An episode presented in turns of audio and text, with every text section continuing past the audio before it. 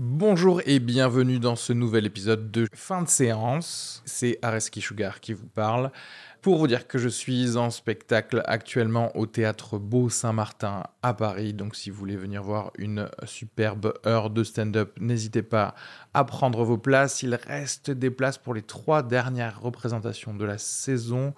Le 15 juin, 28 juin et 12 juillet. N'hésitez pas à aller sur Bireduc ou suivre les liens depuis la description du podcast ou aller sur sugarfree.com. Merci à tous, profitez bien de cet épisode. Bisous. Hello everyone. J'espère que tout va bien chez vous. Areski Sugar l'appareil, bonjour. Euh, Aujourd'hui, épisode 46 de fin de séance, on a parlé du film Grave avec Arnaud Decaze et Arthur Goisset. Et c'est euh, un épisode parfait pour euh, le nom de notre podcast, hein, parce que comme le film Grave est un film de cannibale, et qu'on voit rarement des films de cannibale euh, au cinéma, voilà, fin de séance, on était obligé d'en parler. On était également obligé d'en parler parce que les films d'horreur français se font de plus en plus rares et justement, on va aborder un peu le sujet. On va également parler de plusieurs autres films comme euh, Kong, euh, Moonlight. On va parler également d'un petit euh, article qu'on a pu lire sur les Un Rock et sur le New Yorker qui d'un américain qui se fout de la gueule des réalisateurs français. Donc voilà, on va, essayer d'analyser ça un petit peu. Petit instant autopromo pour vous dire que le jeudi 23 mars euh, et le vendredi 24 mars, j'aurai des, dates pour du stand-up. Donc euh, allez sur euh, pour justement avoir toutes les dates et connaître un petit peu les, événements de, stand-up que j'aurai. Euh, oui, bah écoute, euh, je fais ce que je veux. Hein. Euh, c'est du podcast qui est à moi, donc c'est du temps d'antenne hein, que je décide d'utiliser comme je veux. D'ailleurs, je vais même en profiter pour dire que si vous prenez un escalator et que vous êtes sur le côté gauche, marchez, ok? Arrêtez d'être immobile sur le côté gauche de l'escalator. Ça, je pense que c'est indispensable à savoir. Et ce qui est aussi indispensable, c'est que vous alliez aimer la page Facebook de fin de séance, suivre le Twitter, suivre, l'Instagram, parce qu'il y a des news, il y a des conneries qu'on euh, qu'on partage là-dessus. Et également, bien entendu, et je sais que tu n'as pas fait, cesse de te mentir, cesse de me mentir, va sur iTunes pour mettre un commentaire et 5 étoiles sur le podcast fin de séance. C'est la seule manière qu'on a d'être recensé euh, sur les podcasts français. Et ça marche de plus en plus. Et, et grâce à ceux qui l'ont fait, on voit qu'il y a plus d'écoute. Donc merci de faire ça de votre côté. Allez, je vous embête pas plus et je vous laisse écouter l'épisode.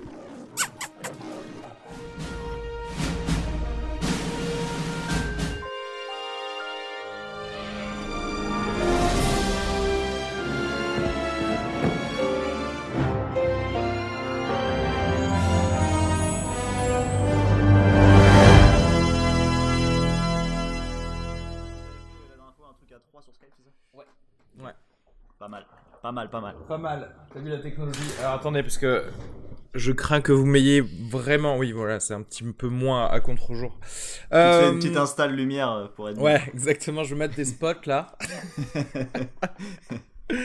je me sens plus euh, on stage. Plus sexy quoi. Plus sexy. Ouais, exactement. Je me suis payé une maquilleuse d'ailleurs à chaque, chaque session Skype. oh, j'ai entendu dire récemment que Snoop Dogg se faisait maquiller par la maquilleuse de, euh, Avatar. De, la femme, de la femme de Trump. Figurez-vous, je vous jure que c'est vrai, histoire vraie. Du coup, elle doit avoir, euh, elle doit avoir plein de trucs à lui raconter sur euh, sur ce qui se passe à la Maison Blanche. Oh, j'ai entendu dire puisqu'on continue dans les dans les rumeurs trumpiennes. Eh, je vous jure que c'est pas une rumeur. Eh, ce n'est pas une rumeur. C'est sa maquilleuse qui l'a dit officiellement. Il semblerait que l'un des films préférés, voire peut-être le film préféré de Trump, qui qui se passe sur Air Force One, c'est Bloodsport avec Jean-Claude Van Damme. Ah, c'est magnifique. Une version remontée où il a coupé toutes les scènes où il y a des dialogues pour avoir que des fights. Genre, en gros, il a coupé 7 minutes du film, quoi. tu vois Le gars, j'ai vraiment pas le temps pour regarder 7 minutes de Jean-Claude Van Damme. Je suis président, hein, je sais pas que ça à faire. Montrez-moi la tatane. T'imagines, le gars, il se remate en boucle Bloodsport c'est énorme. En plus, euh, Van Damme est en soutien de Trump. Ah bon eh ben oui, oui, mais bah oui. Malheureusement. Mais si tu veux, pour exister médiatiquement, il faut, faut être euh, à l'encontre du, du political correctness. Est-ce que vous avez des, des news, euh, d'autres news ciné? Moi, je, je vous avoue que là, j'étais plongé dans un, un article des Inrock qui parlait d'un journaliste euh, ah ouais, du bah ça on peut en parler parce qu'on a lu tous les deux son article. C'est On vrai en a parlé hier. Euh, ouais. Ah ouais, voilà. Et du coup, et moi en plus, en plus, je suis abonné au New Yorker parce que je, parce que je, je suis un bobo supérieur, tu vois. C'est vrai, t'es vraiment abonné au New Yorker? Oui. Putain, mais c'est la classe. Et, euh, et pour le coup, j'avais pas, euh, j'avais pas lu du tout cet article de Richard Brody en fait, parce que et en plus Richard Brody c'est plutôt un mec qui en général euh, est super fan du, du cinéma français en fait. Et euh, Apparemment, c'est un grand exégète de Godard, si j'ai bien compris. Et ouais effectivement, c'est donc les Inrock qui relatent son article qui disait que euh, aucun cinéaste majeur euh, français n'a été créé dans les 30 dernières années. Oui, bon, avec. Arthur, on pense qu'il raconte des grosses conneries. Hein, mais...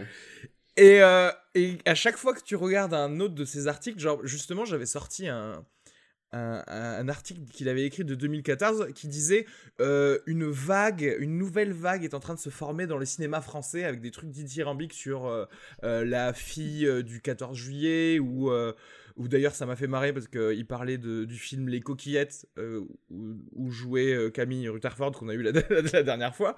Donc en fait, comment tu peux dire que à la fois il y a un renouveau dans le cinéma français et que c'est euh, euh, euh, innovant et, euh, génial et euh, quatre secondes après dire oui mais c'est inadmissible euh, d'être aussi consensuel et formaté. euh. T'as envie de dire mais mec regarde ton pays.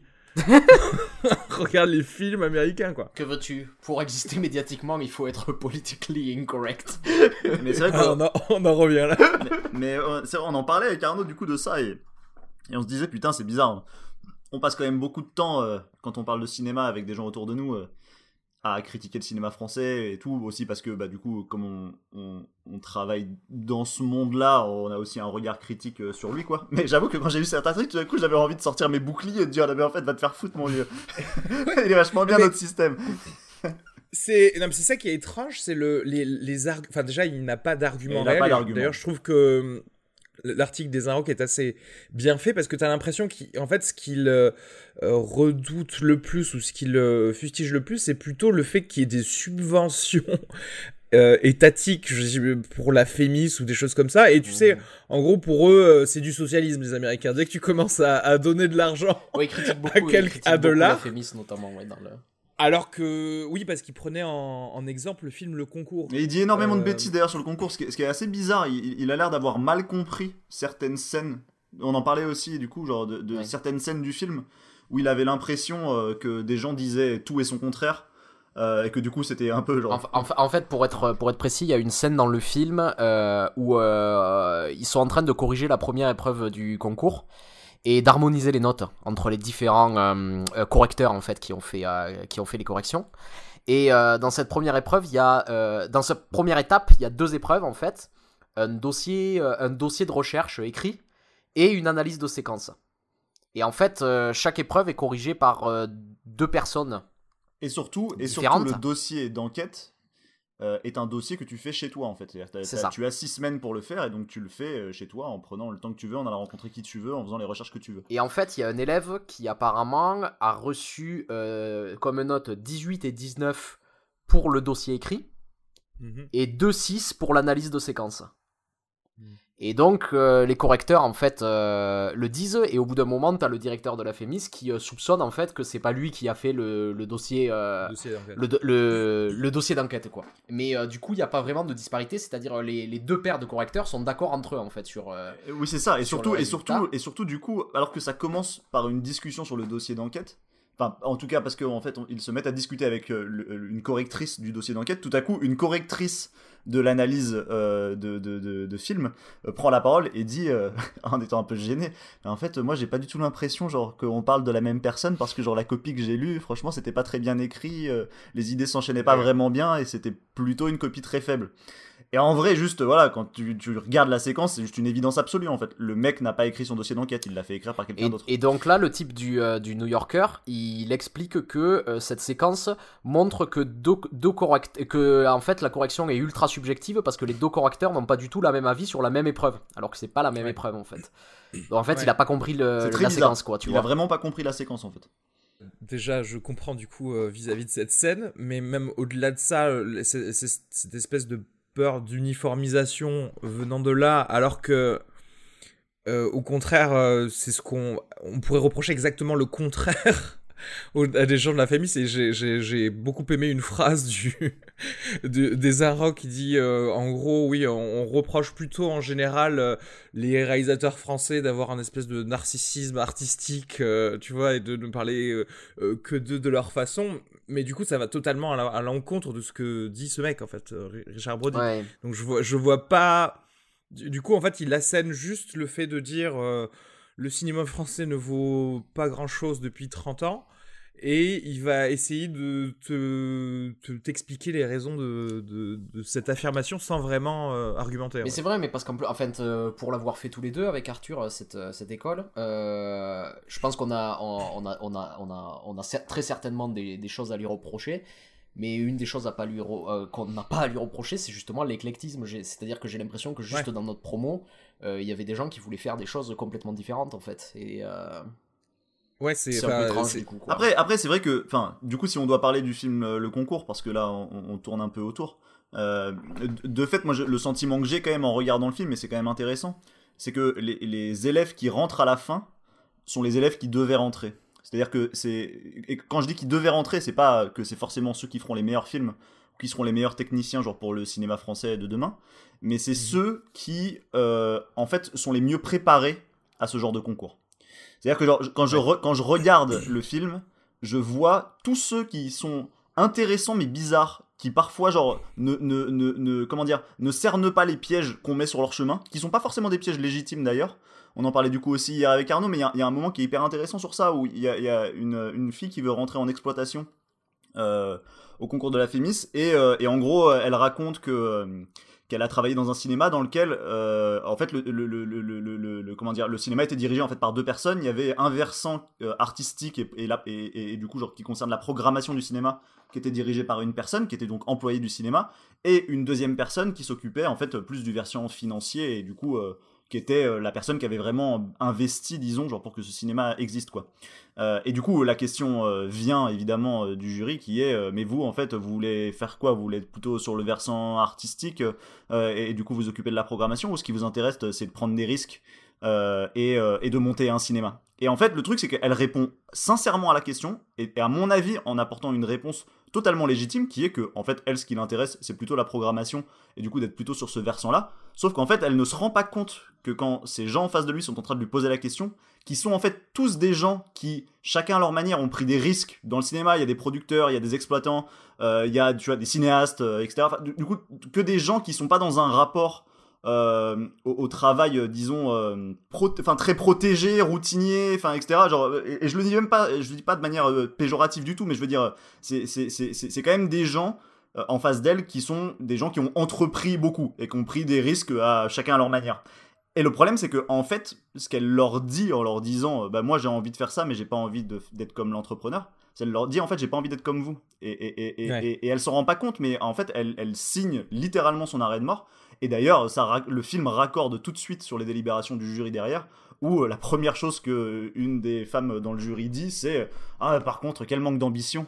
Et t'as envie de lui dire mais en fait ferme ta gueule, genre pas du tout, elle a pas un manque d'ambition, elle a juste pas envie de Oui, faire la même chose que autre toi, chose tu que vois. toi. Ouais, c'est Oui, ça. voilà. Et ça, et ça n'en fait pas quelqu'un de moins intéressant ou de moins compétent pour travailler dans le monde du cinéma en fait. Et, et, et au contraire, après, il y a un étudiant qui veut rentrer en réalisation qui est italien et qui, et qui, euh, qui apparemment est surpréparé et surséduisant en fait. Et, euh, et lui, il a tout préparé, c'est-à-dire il a préparé même ses effets, c'est-à-dire C'est que incroyable. au début de son entretien, par exemple, il met, un, il met un petit panier sur le bureau et en fait, il y a des gens qui lui posent les questions et il, et il dit je vous en parlerai plus tard. Et à la fin, il termine en expliquant que ces paniers, avec ça, il prend tous les pêcheurs siciliens qu'il avait suivis pour faire un documentaire cet été pour qu'ils soient avec lui pour l'accompagner dans cette épreuve, tu vois. Et, c'est- et, Ah, et- et- et- et c'est le truc. Et tu vois que c'est de l'esbrouf, tu vois que c'est de la séduction, tu vois Ah, que mais c'est Mais ça Stinson, touche, euh. tu vois. Après, y a après, après, après, soyons honnêtes. hein. Enfin, je, je trouve que ce qu'il fait est plutôt euh, joliment exécuté dans il le a sens où. plutôt intéressant. Mais c'est-à-dire que genre, en plus. il- il- disons qu'il montre des qualités de storyteller. Et bon, il on voit que c'est préparé, c'est- tu vois ce que je veux dire. On voit qu'il y a quelque chose Mais, de alors, très, euh, de très C'est marrant construit. parce que c'est marrant parce que ce que vous me dites, ça, ça me fait penser à un autre article pour le coup du New Yorker qui parlait de euh, de l'éducation et comme quoi aujourd'hui dans l'éducation on prépare les les gens à passer des tests plutôt qu'à faire correctement ce qu'ils ont envie de faire. Tu vois ce que je veux Ah, dire? et à passer des concours et au final effectivement comme tu le disais c'est euh, c'est quelque chose où on laisse passer les gens parce qu'ils ils ont ils sont arrivés à savoir ce qu'était ce concours et comment passer ce concours Mais- sans vraiment euh, Mais tu, mais tu vois, il y a des, des choses assez intéressantes à, à souligner, c'est-à-dire que oui, là, euh, quelqu'un qui va avoir du mal à du mal à s'exprimer à l'oral, du mal à se présenter, du mal à se vendre, il va avoir du mal à passer cette épreuve. Et euh, mais après, ce qu'il faut savoir, c'est que une fois dans l'école aussi, par exemple, il n'y a plus de notes. Ça veut dire qu'il n'y a plus la pression de la réussite telle qu'elle peut être, euh, Ça, telle qu'elle peut être. euh, Ce qui est une des Donc, grandes qualités de cette école. Ouais, ouais. de. Ce qui fait que c'est en fait le, le, problème est plus complexe que, que ça en fait.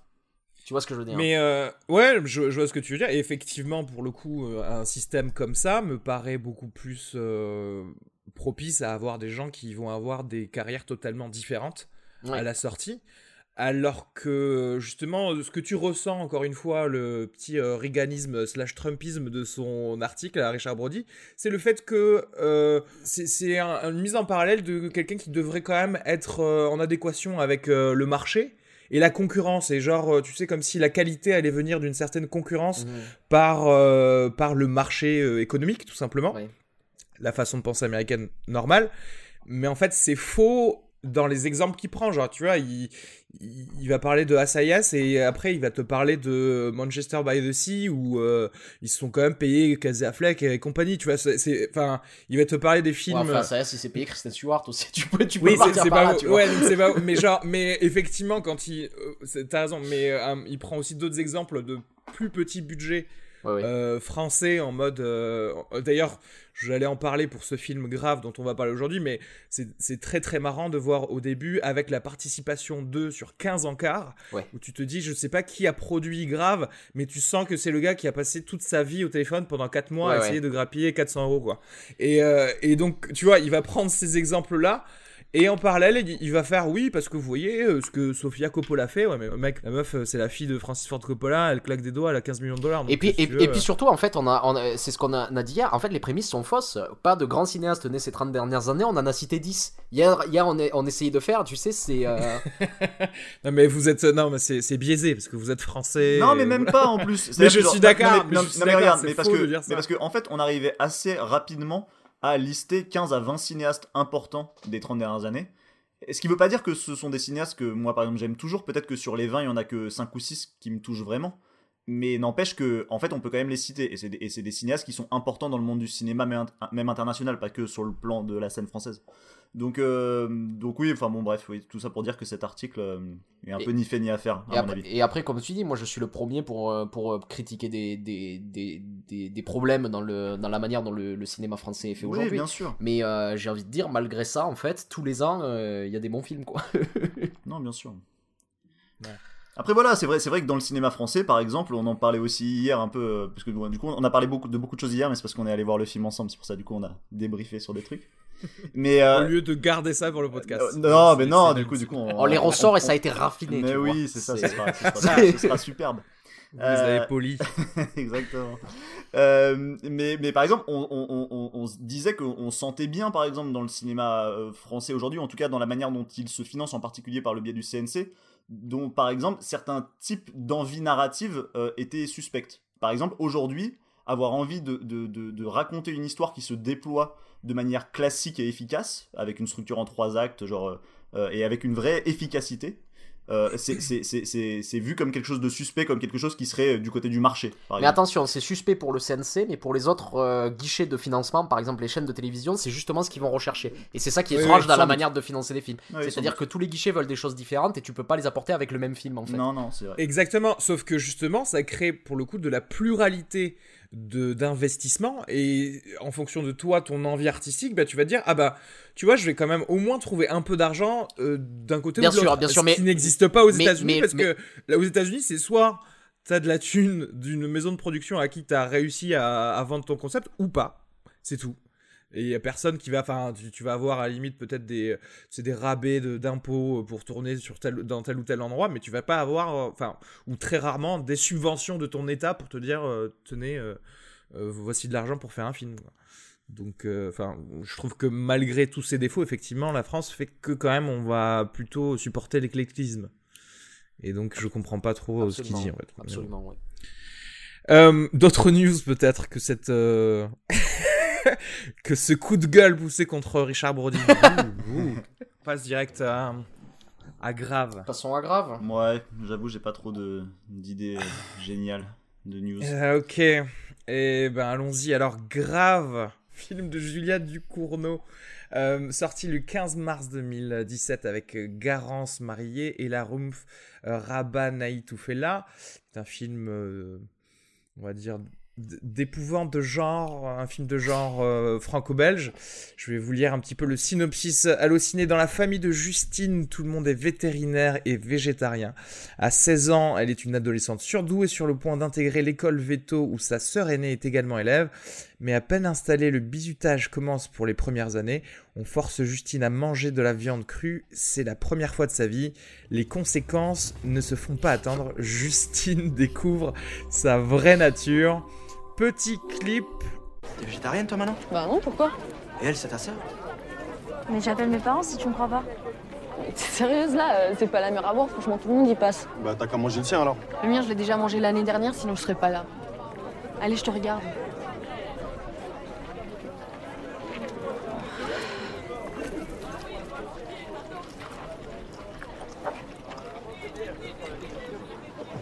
Tu vois, c'est rien.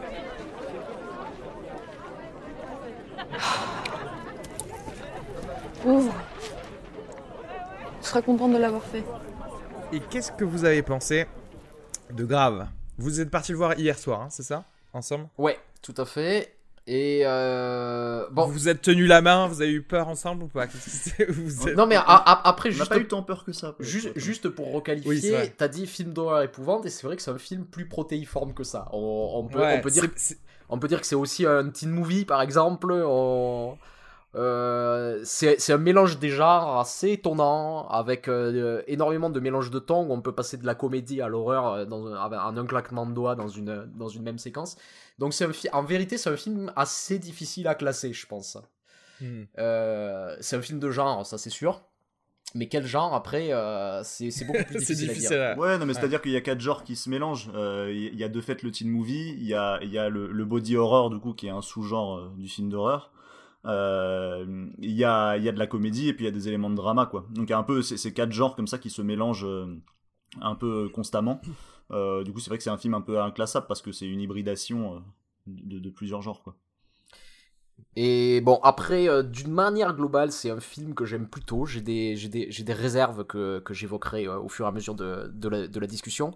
Mais en tout cas, voir un premier film comme ça, essayer tant de choses Oui. et, euh, et en réussir beaucoup malgré tout.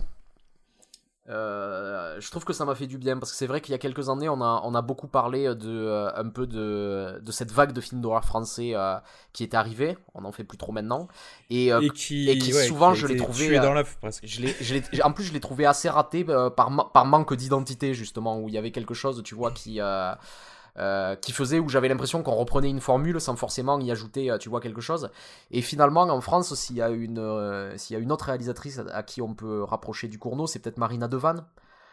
Même si je trouve qu'en fait euh, du Cournot est c'est mieux en fait que, que Devanne mais Ah, non mais c'est c'est intéressant ce que tu dis parce que d'un côté je, je, vois très bien ce que tu veux dire. Et, et en même temps je vois que il est aussi possible de reprocher au film quelque part son j'allais dire son son, son, son, son irrespect pour le genre c'est un peu excessif mais c'est à dire que en tout cas c'est pas un film qui va du coup rentrer dans un genre euh, euh, ce- je- comment dire euh, utiliser ses codes euh, passer par les passages obligés du genre, essayer d'aller les retravailler en proposant des variations avec un regard singulier sur ce genre, etc. C'est pas vraiment un film qui fait ça, c'est du tout, c'est une proposition plus personnelle que ça, et du coup, c'est pour ça que parler d'un film de genre, c'est un peu compliqué, c'est, c'est, enfin, c'est pas à proprement parler un film de genre. Euh, c'est un film d'auteur qui de fait va Ouais. faire rappel à certains genres en fonction de ce qu'il a envie de raconter ou des, ou des propositions de cinéma qu'il a envie de faire, euh, plus, plus qu'un vrai film de genre. Euh, ce, qui est, ce, qui est, ce qui, à mon avis, est à la fois à son crédit, mais parfois genre, joue contre lui aussi. On pourra revenir là-dessus en détail, parce que ça mérite aussi de parler vraiment plus en finesse du, du film et des choses qui, moi, m'ont plu, sachant que Sachant que voilà, je, suis allé voir le film, moi, j'étais très client a priori, hein, j'avais envie d'aimer le film. Euh, bon, parce qu'elle sort de la Fémis. Non, non, je plaisante. Euh, non, non, non, simplement parce que. Parce que Formaté par la féministe. Ouais, non, c'est pas par, par corporatisme euh, total. Non, non, pas du tout. Non, euh, je- alors, au- aucun corporatisme. Genre ici, euh, genre, j'avais juste envie de l'aimer parce que voilà, de fait, Arnaud a raison. C'est vrai qu'on voit quand même pas beaucoup de films de genre euh, en France. On voit pas beaucoup ce, ce, ce, ce type d'envie de cinéma-là. Et quand tout à coup il y en a et qu'elles sont ambitieuses, on a envie de les aimer. Et surtout, j'ai envie de dire, l'année dernière, euh, en- en- quand on a commencé ce podcast, on n'a pas arrêté de dire en fait qu'on qu'on regrettait qu'il y ait de moins en moins de- d'auteurs dans le cinéma d'hor- d'horreur. Et en fait, depuis, l'actualité cinématographique a pas arrêté de nous contredire. C'est-à-dire que depuis l'année dernière, on a Ouais. eu The Witch, on a eu. The Strangers, on a eu le dernier Ouais. train pour Busan, et on a, on, on- on a vu Grave. Et en fait, ça me fait énormément plaisir de voir arriver tout ce, tout ce beau monde sur la petite scène. euh. Je, je suis, je, suis, je complètement d'accord. Mais donc, du coup, c'est vrai que moi, voilà, je- je- je- j'allais voir le film en étant euh, pas conquis d'avance, mais en tout Avec cas, un- j'avais très Un envie a de l'aimer. priori positif. avec un a cas, priori ouais. vraiment très positif. Et ce d'autant plus que Julia Ducournau, du coup, c'est une, une réalisatrice que moi j'avais découvert euh, avec son court métrage. qu'elle avait fait avant qui s'appelait Junior euh, et qui était déjà très exactement dans ce mélange des genres puisque euh, euh, c'était euh, un teen movie euh, matinée de body horror aussi Euh, et que et que et- et qui pour le coup à mon avis était un film extrêmement réussi euh, auquel j'avais pas grand chose à reprocher je trouvais que c'était une sorte de réussite assez totale euh, et je pense que c'est probablement un des meilleurs courts métrages que j'ai vu ces cinq dernières années donc vraiment euh, une réussite franche et massive. Donc en fait Julia Ducournau pour moi c'était un peu une sorte de star du court métrage qui passait au long métrage, donc aussi quelqu'un que voilà je, je regardais avec attention disons. Euh, et c'est vrai que là en allant voir son film j'ai été euh, tout à la fois euh, emballé par par la quand même par la puissance formelle de ce qu'elle propose, par euh, son envie dans chaque scène euh, d'aller proposer des idées de cinéma, de, faire quelque chose de singulier, d'avoir une idée de forme, de cadre, de, de, de, de mouvement, enfin une attention aux détails, etc. Enfin, il y a quelque chose comme ça, genre dans, dans, dans- chez cette il cinéaste qui une- il y a me. définitivement une originalité, une volonté de, de, de faire sa propre soupe et pas. euh, Ouais, il y a du travail, quoi. quelque Enfin, il y il y, a- il y a qui- vraiment du travail, il ouais. y a de la réflexion. Enfin, il a- et ça, ça me plaît parce que du coup, ça me stimule. Euh, et en même temps, euh, et à nouveau, ça faudra y revenir plus en détail. Mais moi, je pense qu'au milieu du film, le film déraille un peu Euh, et, et- et- et se perd un peu Alors. euh, à certains égards. Alors comme toi, j'avais un a priori positif parce que clairement on me parle de films euh, ca- cannibales euh, au cinéma, euh, tu vois, ça me ça me fait euh, illuminer les petites ampoules en mode Cronenberg, etc. Et donc je me dis ça va être trop bien. Donc j'y suis allé avec un, un a priori positif. J'ai plutôt bien aimé le film. Je ne l'ai pas trouvé transcendant. J'ai effectivement des voilà des petites choses à reprocher. Pour le coup, parfois dans la mise en scène, mais parce que euh, elle est plutôt assez réussie tout le long du film et du coup les, les fois où moi j'ai trouvé ça bancal ça m'a plus euh, emmer- emmerdé euh, je, là aussi je rentrerai dans les, dans les détails mais des actrices plutôt convaincantes là aussi en fait ça va dépendre ça va dépendre des scènes. J'avoue que Ella Rumpf euh, était peut-être un peu plus charismatique bah, du fait de son personnage forcément de sa, de sa grande sœur mais mais je, mais pour la- l'actrice principale du coup euh, Garan attends comment elle s'appelle? Garance euh, Mariée je, je sais pas si ça a été tourné dans l'ordre chronologique mais bizarrement moi j'ai l'impression euh, qu'elle est de plus en plus convaincante euh, alors, Mais alors pendant- c'est marrant pendant parce le qu'on film, on en disait, fait. on disait exactement l'inverse en fait Ouais. avec, euh, avec je suis, je euh, on est désolé. Ah, Désolé. ah, mais ouais, non, mais moi, ouais, enfin, parce que après, je, je vois comment on peut penser l'inverse dans le sens où on peut se dire que le personnage de la sœur était un peu facile peut-être à moi, c'est même plus que ça. Moi, je pense Euh, que c'est un miscast. Je, je- vraiment, je, Ah ouais, ne- crois pas à 70% des répliques qui sortent de sa bouche. Vraiment. Là, je trouve qu'elle Ah, mais- joue à côté pendant une bonne partie du film.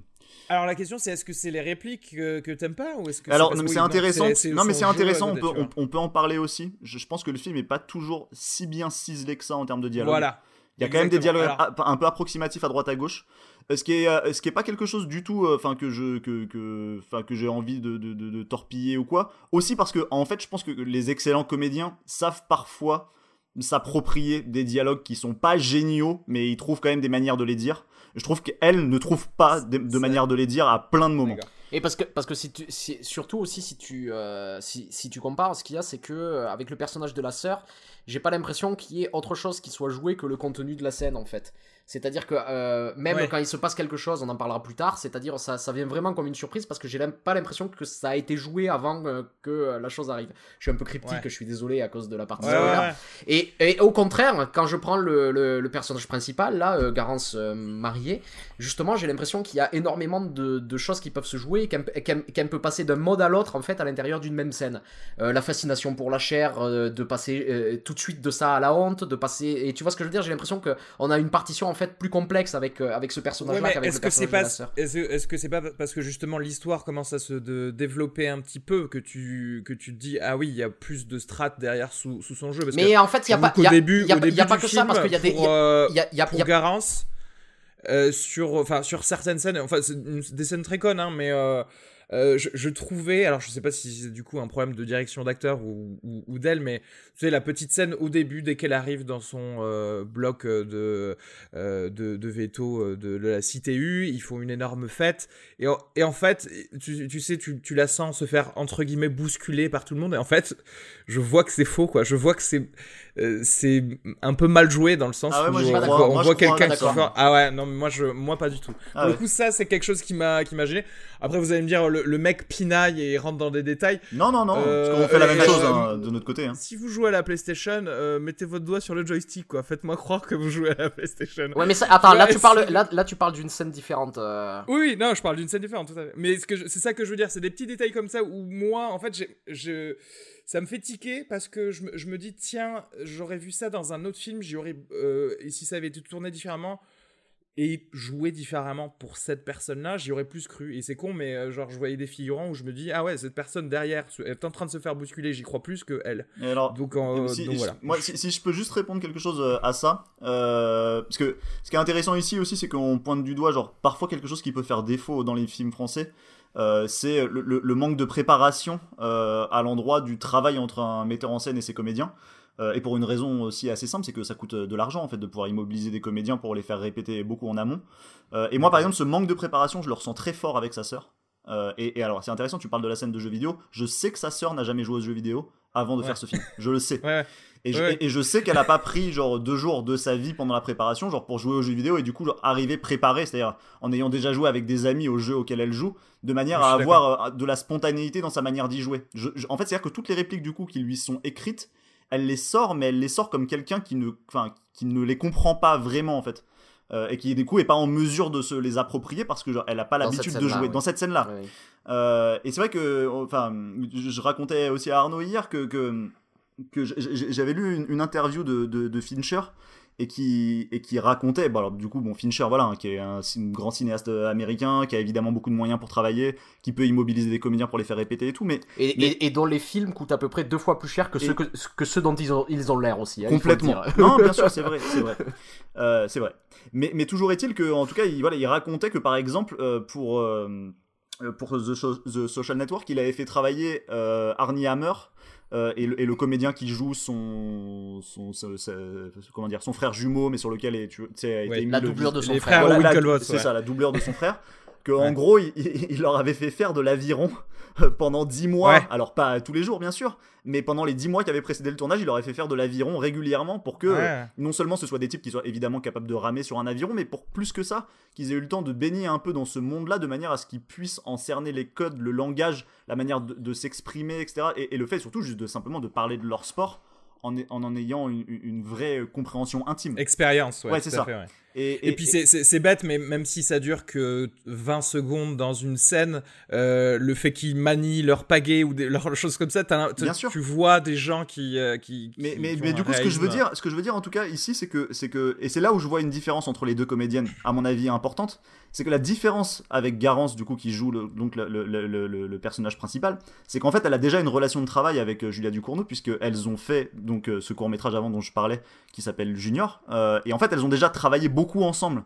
Euh, ce qui fait que, en fait, à mon avis, il y a quand même une relation de travail genre qui s'est installée genre, entre elles deux et, et qui fait qu'à mon avis, elle a pu travailler plus en profondeur avec elle sur tout un tas de choses et du coup plus en finesse qu'avec euh, euh, le- le- le- la comédienne qui joue euh, le personnage de la sœur et je trouve que ça se ressent Et, beaucoup. et- et justement, je l'ai entendu dire, et pareil, ça, ça se ressent que pour euh, les, les, les deux acteurs principaux, enfin, c'est-à-dire donc l'héroïne et euh, son, son colocataire, Et Rabanite, Mhm. euh, j'ai oublié son, son- en fait, son- pour qu'ils soient à l'aise ensemble, parce qu'ils ils ont ensemble des scènes très intimes, quoi, très, euh, très physiques, du, dur à faire pour des acteurs, surtout pour des acteurs si jeunes.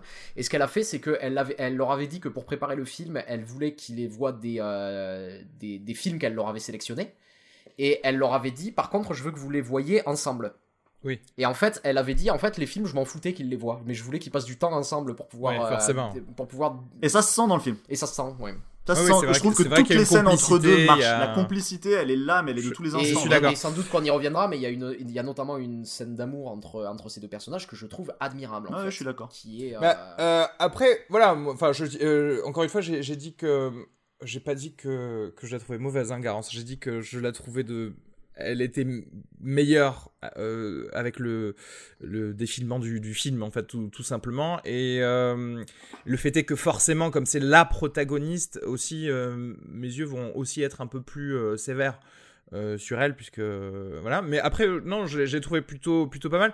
Ah, ce que moi je ne reproche pas forcément à à la sœur, c'est parce que probablement je me fais une projection d'une volonté euh, de, euh, de la réalisatrice qu'elle qu'elle soit un peu euh, une personne, euh, voilà, on va pas trop spoiler, mais qu'elle qu'elle soit une personne à la fois euh, extérieure et, euh, et qui appose la surprise en fait. euh, pour, pour certaines choses. en fait. Après, si, si, si on voulait, si on voulait dire encore quelque chose euh, un peu général sur le film, on pourrait dire. euh, moi, moi, par exemple, je suis pas fan de la photo du film euh, à titre Ouais. euh, personnel.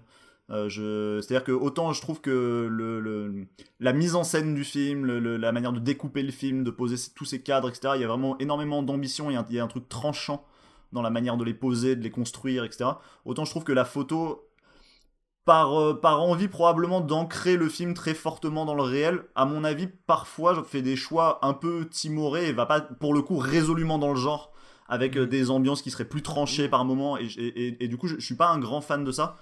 Euh, euh, bah, Arnaud, si tu veux. euh, Non, ouais, en fait, j'ai, euh, ça. ça, ça me fait penser à quelque chose euh, d'un peu plus général sur le film aussi, euh, et la différence qu'il peut y avoir justement entre ce film et les autres films d'horreur qu'on avait eu en France ces derniers temps, ou les films d'horreur en général, c'est que généralement quand on a un film d'horreur, en fait, il va se placer dans un milieu extrêmement générique en fait.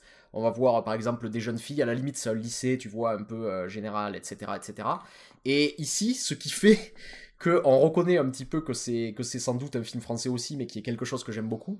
C'est euh, ces dernières années, il y a un peu une mode du euh, du euh, du de la recherche dans les milieux qui sont exposés dans le cinéma. C'est-à-dire que euh, on, on va avoir des films comme, je sais pas, je vais prendre La Loi du marché, tu vois, ou euh, des films Ouais. comme ça, où on sent qu'il va y avoir eu une, im- une immersion du cinéaste dans ce milieu pour euh, Ouais. à reprendre et pour essayer de, de faire ressortir des effets de réel dans le film, pour nous montrer euh, exactement comment ça se passe et pas pas le cliché cinématographique qu'on peut avoir du lieu.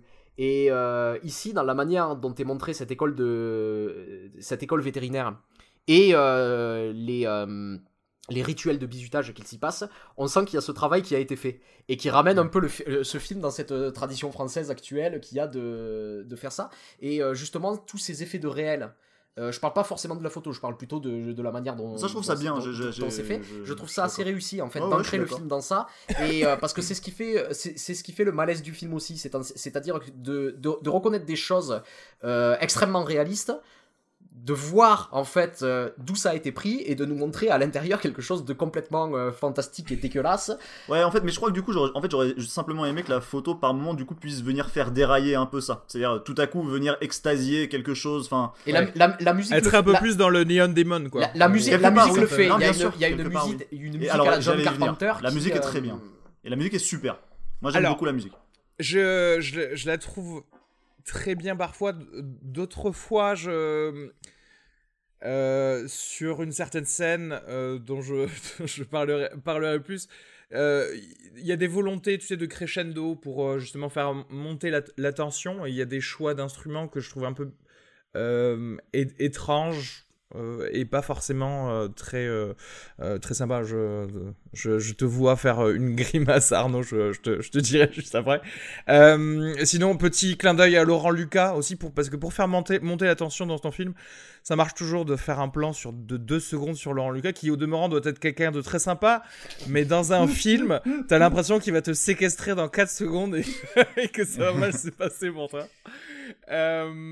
Et non, mais clairement, oui, un film de d'initiation, de, découverte de, de son identité euh, sexuelle ou pas, et, et, des, et sur une réflexion sur les normes aussi, parce que sur, sur le végétarisme ou sur, euh, ou, sur autre, autre chose, je trouvais quand même que c'était. Il y avait tellement de, de choses assez profondes développées par, mine de rien, un film. euh, euh, assez court, je crois, hein, puisque il fait ouais, bon, 1h38. Euh, C'était quand même bien, vraiment bien fait. C'est en fait une grande bat mitzvah quoi, ce film, tu vois, que ce soit au niveau des rites, euh, des rites du euh, bizutage chez elle. Alors c'est drôle, mais juste je voulais, je voulais dire, moi. Alors, je sais que ça, ça rentre dans le réalisme, justement, de, de, de, de faire ses recherches sur le milieu des euh, étudiants véto, etc. Mais moi, ça m'énerve un peu ce, ce genre de choses. Moi, j'ai, j'ai- parce que j'ai, j'ai l'impression que c'est une façon de dire non, mais euh, le film qu'on va faire va être très réaliste. Attends, En là, fait, là, là, tu reproches à quelqu'un d'avoir fait son boulot, en fait, hein, grosso modo. Non, mais je sais, ouais, non, mais je sais, mais en fait, c'est vouloir prendre quelque chose de spécifique où quelqu'un de lambda ne va pas s'y connaître forcément, mais a entendu dire deux trois, deux, trois choses. Il y a un truc qui m'énerve dans le, dans le fait de, de dire. Comme on va faire nos recherches juste sur l'en- l'endroit, du coup, est-ce- du du coup, on aura plus de liberté à, euh, à ne pas faire notre travail Non. sur autre chose. Non, alors attends, c'est intéressant parce que Je suis en profond désaccord avec toi Non, alors, sur ça. je- et Eh, je n'ai jamais mais- été, quoi. Non mais alors, non, mais c'est intéressant. Je, je vais, moi, je, je, suis- je suis pas en profond désaccord avec toi, mais je suis en désaccord sur le film plutôt. Enfin, sur- en tout cas sur l'appréciation du coup que tu fais du film à cet endroit. Euh, parce que en gros, en gros, c'est quoi? Moi, je suis plutôt d'accord avec toi que les recherches c'est bien, mais il faut s'en méfier aussi, parce que parfois, à faire beaucoup de recherches, on peut aussi se noyer dedans et perdre de vue euh, ce qu'on veut raconter au départ. C'est-à-dire ne pas se servir de ces recherches pour trouver des opportunités de narration pour raconter genre l'objet genre de notre film, mais plutôt genre se mettre à diluer l'objet du film dans euh, le- dans une foule et- de, de- de exactement. détails En- ou de choses en intéressantes. gros, ta recherche de réalisme ne doit, ne doit pas être un artifice scénaristique à un certain moment. Mais, mais, par, mais exemple, dans le film, je le, je le ressens pas. Je, je, je, je, je, je suis, je suis d'accord avec toi pour dire que c'est un écueil euh, de, de, de- Comment dire de, de, de, de, de ce type de, comment dire de manière de déployer du récit et de réfléchir genre à la manière d'écrire un, un scénario et tout et qu'on peut on peut se perdre là-dedans je le pense Et soit Euh, dit en mais- passant, mais- je mais je, mais- je vois crois pas que, ce- que le film souffre de ça en tout cas Je vois beaucoup plus souvent l'inverse hein, comme problème dans un film. Ça Je, Ah oui, non, vrai. je vois beaucoup Ah non, plus souvent euh, un et- manque et de non, travail pour te- qu'un excès de travail dans la Ah oui, non, recherche. mais bien, bien euh, sûr. Non, non, mais pour te, pour te dire, et, pour, je, et je te rejoins, hein, je ne reproche pas justement cet écueil-là à, ce- à ce film. Hein, ah en d'accord l'occurrence. pardon C'est juste que non non mais ça, ça peut effectivement comme on en a parlé mais c'est et c'est totalement euh, personnel il y a ce petit truc où je me dis euh, tu as passé trop de temps à ce niveau là juste pour me faire comprendre que t'as fait tes recherches tu vois ce que je veux dire ou pas? J'ai l'impression que Je suis il y a cette euh, il y a ce- il y a il y a ce truc de Mais- regardez mais on a fait nos recherches c'est juste le le début Non mais tu vois par exemple, non mais regarde, début. je vais donner un exemple. Par exemple, moi j'ai jamais eu le sentiment pendant le film que tout à coup on me racontait une scène où une scène se déployait devant mes yeux simplement parce que la réalisatrice avait fait des recherches sur ce monde-là et que tout à coup il y avait quelque chose qui l'avait saisi dans ce monde-là et qu'elle avait Moi, envie de alors- me le montrer alors que le récit en avait pas besoin pour progresser. Enfin tu vois ce que je veux dire? Je, je vois ce que tu veux dire. Après, techniquement, on peut toujours dire que effectivement le récit avait besoin de tout ça, mais pour Surtout qu'elle elle, simplement. elle, elle a l'intelligence de pas faire du La- visitage le sujet du film. hein, la- exactement, aussi, voilà, mais, mais tout, moi c'était tout simplement voilà la première soirée et puis tout, tout- tous les bisutages à base de on, on jette les matelas, des, des choses comme ça. Et je, je, enfin, je, encore une fois, je, je- je suis d'accord et c'est pas quelque chose à enlever, mais je sais pas pourquoi je l'ai ressenti comme un- une façon de dire non mais on a vraiment fait nos recherches sur ce film. Alors, euh, c'est intéressant parce que genre, je, en, en vrai, mais moi, en fait, là, je suis en train d'essayer de me refaire le film euh, vite fait là dans ma tête, euh, et je me rends compte qu'il y a un moment où je pourrais aller dans ton sens dans le film, mais on pourrait y revenir quand on ira en détail. euh. D'accord. Bon, bah choses. écoutez, de toute façon, on va pas aller beaucoup, beaucoup plus loin. euh, je pense qu'on on a tout dit. Effectivement, sinon, oui, euh, je- juste. Euh, moi pour le coup voilà c'est vrai que autant la, photo était un peu euh, délavée un peu un peu glauque ça fait son son son office je pense pour euh, rajouter quand même un, peu de ce dégoût qu'on que vous avez peut-être pu entendre dans votre salle sur certaines scènes. Euh, je je sais pas si si on aurait pu se permettre de faire quelque chose de très stylisé même pour certaines scènes en fait. Tu vois? Dans, dans ce Ah, film bah, moi, je pense ça que- sort pas du Ah oui, moi je pense que si, mais euh, mais bon, ceci c'est un autre débat, mais euh, mais après. euh, après, si, si on peut dire quelque chose quand même, genre de manière générale sur le film, c'est que je- moi, je- moi je pense pas que le film soit absolument terrifiant ou.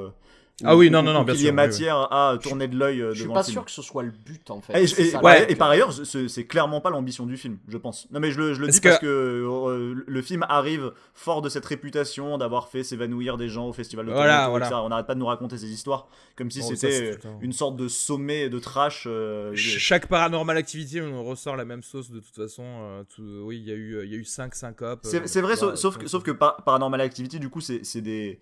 Comment dire c'est des, des objets de cinéma qui sont destinés à faire beaucoup d'entrées, etc. Donc, euh, on Ouais, voit aussi ouais. tout le storytelling et le marketing qu'il y a derrière.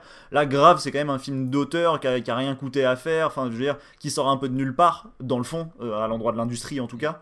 Euh, et qui euh, et qui du coup genre arrive arrive avec cette auréole là sachant qu'entendons-nous elle a quand même je pense été vachement euh, euh, comment dire euh, va- vachement montée en épingle par son distributeur quand ça s'est produit il s'est dit oulala euh, bonne opportunité de faire du buzz sur le film et pas bête hein, d'ailleurs hein, euh, Oui, d'ailleurs, oui, voilà, autant, autant qu'il soit vu par le maximum de, de, Oui, oui, non, de, per- carrément. de personnes. Carrément. Enfin, tout ça pour dire qu'en tout cas, euh, enfin, les gens qui nous écoutent peuvent se détendre sur cette question. Le, le- le film, euh, enfin, est plutôt frontal hein, dans ce qu'il montre. Mais je veux dire, euh, enfin, après, euh, peut-être qu'il y a des Non, gens mais qui, qui c'est très vrai que- sensibles à ça. hein, c'est possible. Je pense quand même que, enfin, tout cas, tous les gens qui ont moins de 40 ans aujourd'hui sont des gens qui ont été habitués à être exposés à des images très violentes. Et je pense que là, du coup, sur l'échelle de cette violence, euh, on se situe à un gentil euh, 6-7, quoi. Un truc, euh, un truc sympa, mais pas. euh, Non, mais c'est vrai parce que il est, pour le coup, voilà, si j'ai dit épouvante horreur, c'est parce qu'il était classé comme ça euh, sur Allociné. À mon avis, il doit être classé comme ça par un peu toutes les, euh, tous les sites de critique ou etc. Euh, cela dit, voilà, il y a, il y a zéro. euh, c'est pas un film où vous allez voir des jump scares. C'est pas un film où, euh, où on va aller dans euh, dans l'absolu. Je veux vous faire peur euh, et. euh, Ou même je veux Non, vous non, dégoûter, hein, parce qu'elle fait des Oui. ellipses Et à des effectivement, moments, euh, elle on montre n'est pas- bien que c'est pas son on- but de montrer. euh, le- Absolument. On est- on n'est pas dans l'ultra gore, on est dans euh, voilà, il y, a- il y a forcément un petit peu de de gore, mais voilà, je, on a déjà vu franchement plus de gore dans dans une scène de Tarantino que dans, ce- Non, mais ce c'est vrai, film. c'est vrai, t'as raison. Donc euh, donc c'est donc voilà, c'est un film vraiment intéressant, même pour ceux qui se disent non moi les films d'horreur c'est pas pour moi, euh, voilà, bref. Euh, écoutez, moi je mettrais 3 miams, je pense à, à ce film. Voilà, tout simplement, j'ai j'ai bien aimé, original, et euh, je veux voir plus de films de Julia Ducournau. On, on note sur combien de miam, pardon? Sur 5 Sur miams, cinq miams. mais Sur genre, genre euh, on monte très rarement au-delà de 4 en vrai. Ok. Moi, je... Si moi, je- tu montes très rarement au-delà de 4, tu peux mettre ce que tu veux. c'est vrai. Tu peux mettre un 6 miams sur 5 si tu Moi, veux. je vais, mettre, je, vais, je vais mettre 3,5 pour euh, la raison que tu as dite, c'est-à-dire j'ai envie de revoir des films de Ouais. cette réalisatrice. Ouais, moi je mettrais euh, 3 ou 3,5, c'est dur à dire. Ouais. Euh, On reste dans la. Je mettrais. Je mettrais. tr- Le demi-point de Non, je la- vais- de je vais mettre trois. l'hésitation. Moi je vais mettre 3. Ok. Non, je vais mettre 3,5, je vais mettre 3,5, soyons parades. hein. Ok.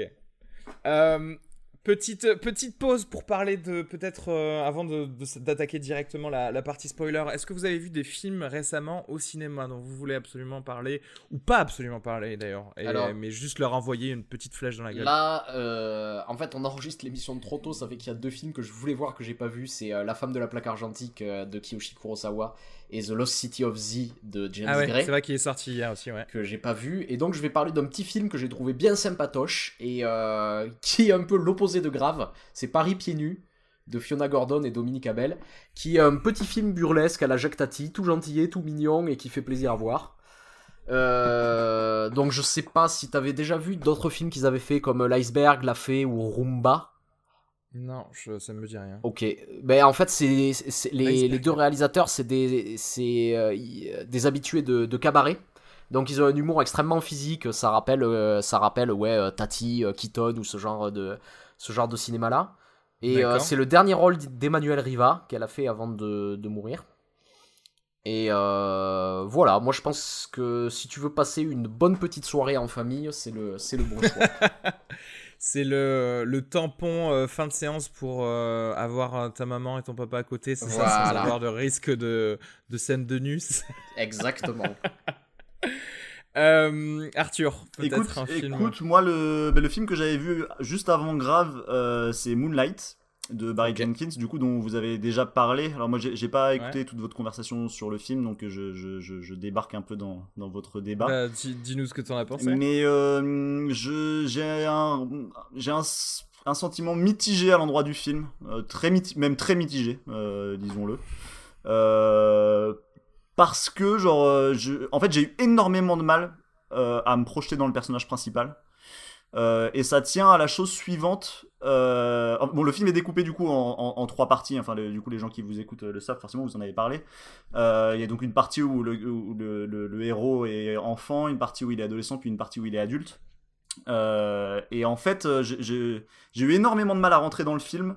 Alors que le film pourtant faisait des propositions de forme qui me semblaient intéressantes. Euh, mais la raison pour laquelle j'avais du mal à rentrer dedans, c'est simplement que, en fait, je n'arrivais pas du tout genre à, à- rentrer en empathie avec le personnage principal, et ça tenait à la, à la raison suivante, qui est que j'avais le sentiment d'avoir très très très très peu d'informations qui m'étaient données sur lui pour pouvoir m'attacher à lui et me projeter en lui d'une certaine manière.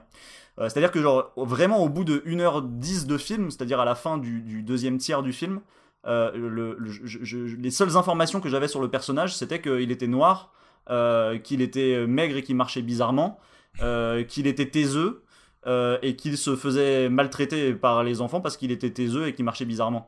Euh, et puis bon, et aussi qu'il avait une mère euh, que- que- qui, qui prenait du crack. Voilà. C'est pas mal d'infos déjà. Non mais, non mais c'est si peu, c'est-à-dire que genre en fait c'est des infos que j'ai au bout de 3 minutes 30 de film. Euh, et, et en fait, et en fait le problème si tu veux c'est que genre j'ai eu le sentiment pendant plus d'une heure de regarder un film dont le héros est absolument passif. C'est-à-dire que genre il est jamais moteur de l'action.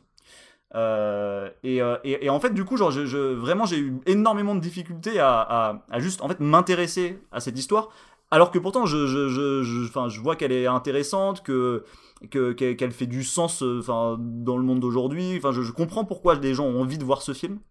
Mais j'ai vraiment eu énormément de mal à rentrer dedans. Après pour être totalement sincère avec le film je trouve que son dernier tiers est intéressant. Je le trouve aussi même mieux sur le plan formel aussi parce que je le trouve plus fin je- les deux premiers tiers font feu de tout bois alors que le personnage est absolument passif donc je trouve qu'il y a une Ouais. sorte comme ça de, de- de dichotomie entre les moyens formels et la maestria disons formelle déployée versus le, le- le- le- le- le très peu d'éléments narratifs que j'ai à me mettre sous la dent sur le personnage C'est vrai que Euh, dans la troisième partie, on a 99% de ses dialogues à lui. euh, et alors, et, et dans la troisième partie, surtout, euh, c'est la partie du coup la, la plus euh, Wong de, de, de, de son film, parce que c'est vrai que Wong est, je pense, une des grosses références du cinéaste. Et il y a des trucs très beaux. Il y a, tout à coup, il se passe des choses qui sont vraiment très belles. Il y a une scène de dîner où tout à coup, je sais pas, y a- ce type invente des durées et je suis sensible à, à- à- au temps qu'il invente. Et euh, enfin, c'est- c'est Danet qui disait que le, cinéma c'est de l'espace et c'est du temps et c'est surtout du temps. Et, euh, et c'est vrai que genre, moi, je me rends compte à quel point quand je, quand je vais voir des films, ce qui me touche le plus dans les films, c'est euh, les durées que peuvent inventer genre des cinéastes euh, euh, quand, quand ils racontent une histoire. Et là, tout à coup, je me dis, waouh, ok, il y a un cinéaste qui va m'inventer des temps singuliers et, et- et- et qui arrive à me faire comprendre pourquoi c'est pertinent de, de raconter cette histoire dans cette durée-là. Euh, du coup, je, je- le film me rattrape quand même en dernière instance.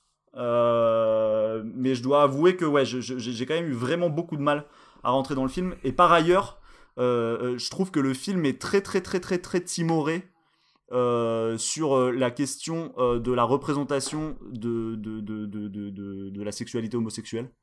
Euh, C'est-à-dire qu'en fait, c'est un film, je- quand je l'ai regardé, je me suis dit, putain, c'est un film qui passe son temps à éviter les choses à- auxquelles il en devrait se confronter sur le plan formel. Euh, et, et contrairement, euh, je sais pas, à certains films qui parfois, genre, peut-être ont trop de frontalité, hein, ça peut aussi euh, se discuter. hein. Mais, euh, mais c'est vrai que voilà, moi, puis il y a des trucs bizarres, tu vois, genre par exemple, il y, a- un moment dans le film que je trouve invraisemblable où, euh, où, on nous montre euh, le personnage principal qui est en train de rêver d'un garçon dont, il était amoureux quand il était plus jeune et avec qui bon il s'est passé des, choses sans spoiler.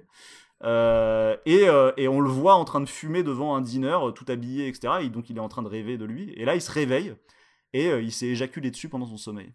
Et, alors, et, et je peux pas vous expliquer, mais j'ai trouvé ça ridicule. C'est-à-dire que, en fait, je, pense que n'importe. Et là, c'est pas une affaire d'être hétéro ou d'être homo, je veux dire, n'importe quelle personne qui regarde cette scène sait que, genre, il ne s'agit pas une seconde d'un rêve érotique et que pas une seconde, enfin, on pourrait, euh, enfin, tu vois, s'éjaculer dessus, genre, pendant son sommeil avec un rêve pareil. Enfin, et, et en fait, et je trouve que c'est symptomatique de la manière dont le film ne se confronte pas à l'imagerie de la sexualité homosexuelle, quoi. Et ça m'a quand même vraiment dérangé euh, dans le film. Voilà.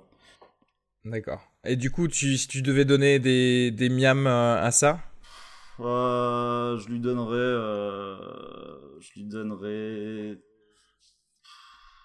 Deux miams. Deux D'accord. ouais, mais où, où étais-tu durant cette conversation? Parce que moi, genre, je me suis fait lyncher par les, par les deux autres là, pendant que. qui ont adoré Moonlight. mais alors qu'en fait, moi, pour le coup, j'ai quand même donné euh, une bonne note parce que, en fait, je l'ai bien aimé, mais je trouvais qu'il y avait beaucoup de, euh, beau- beau- beaucoup de défauts. Mais euh, bon, on va pas, on va pas y revenir.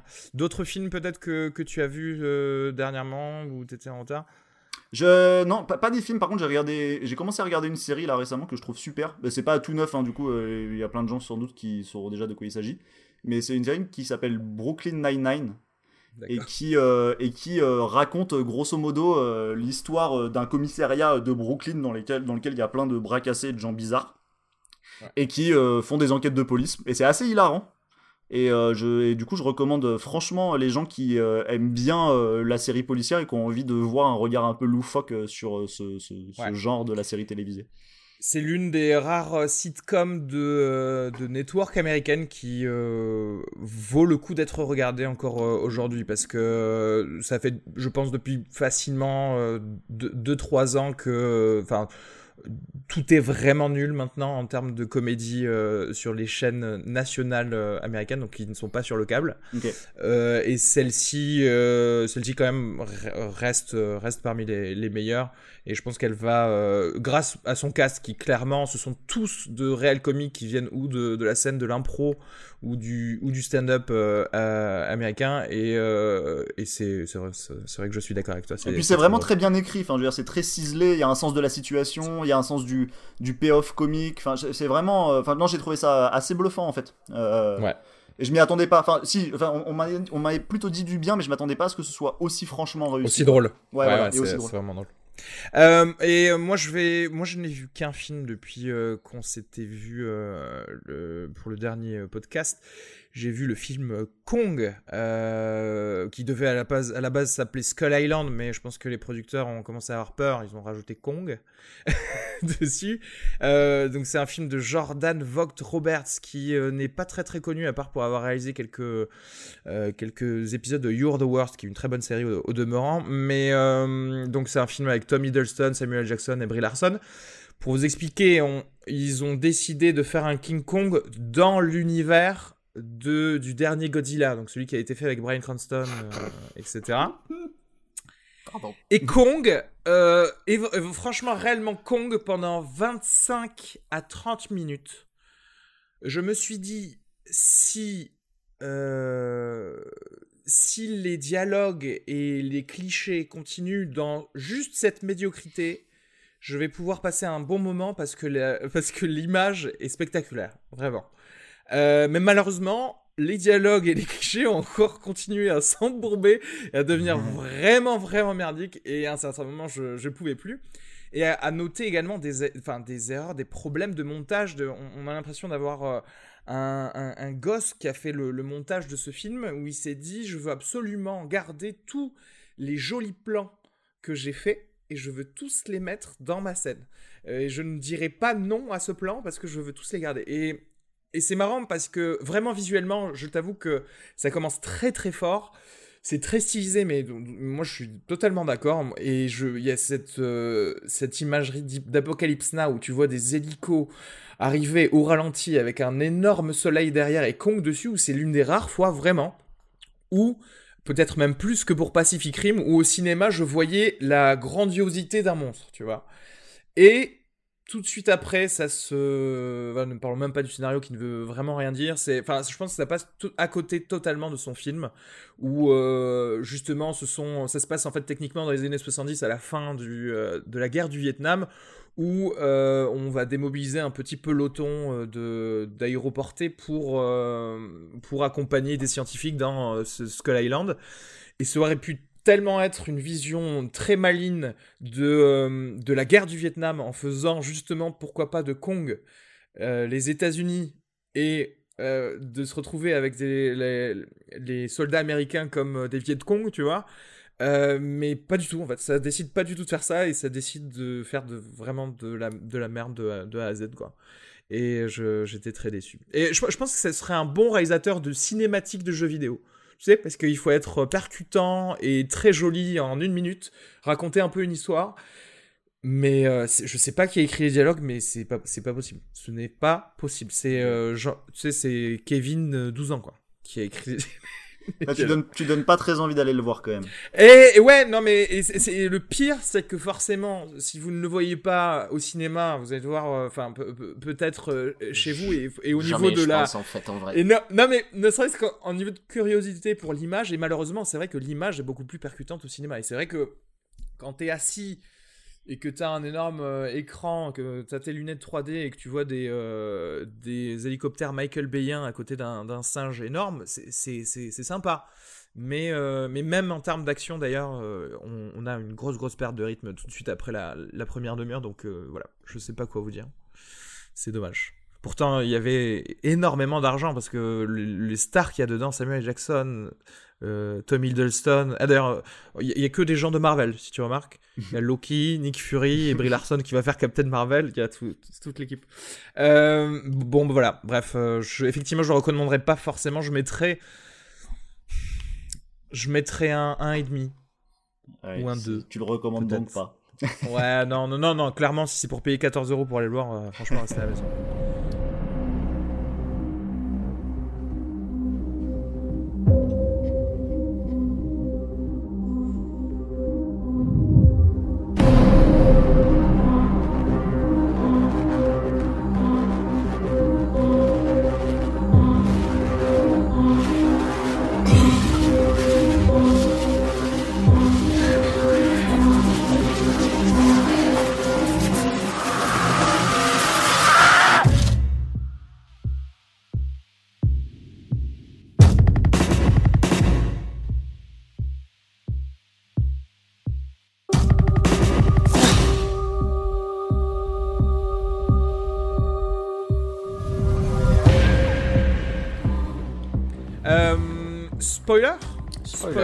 De grave.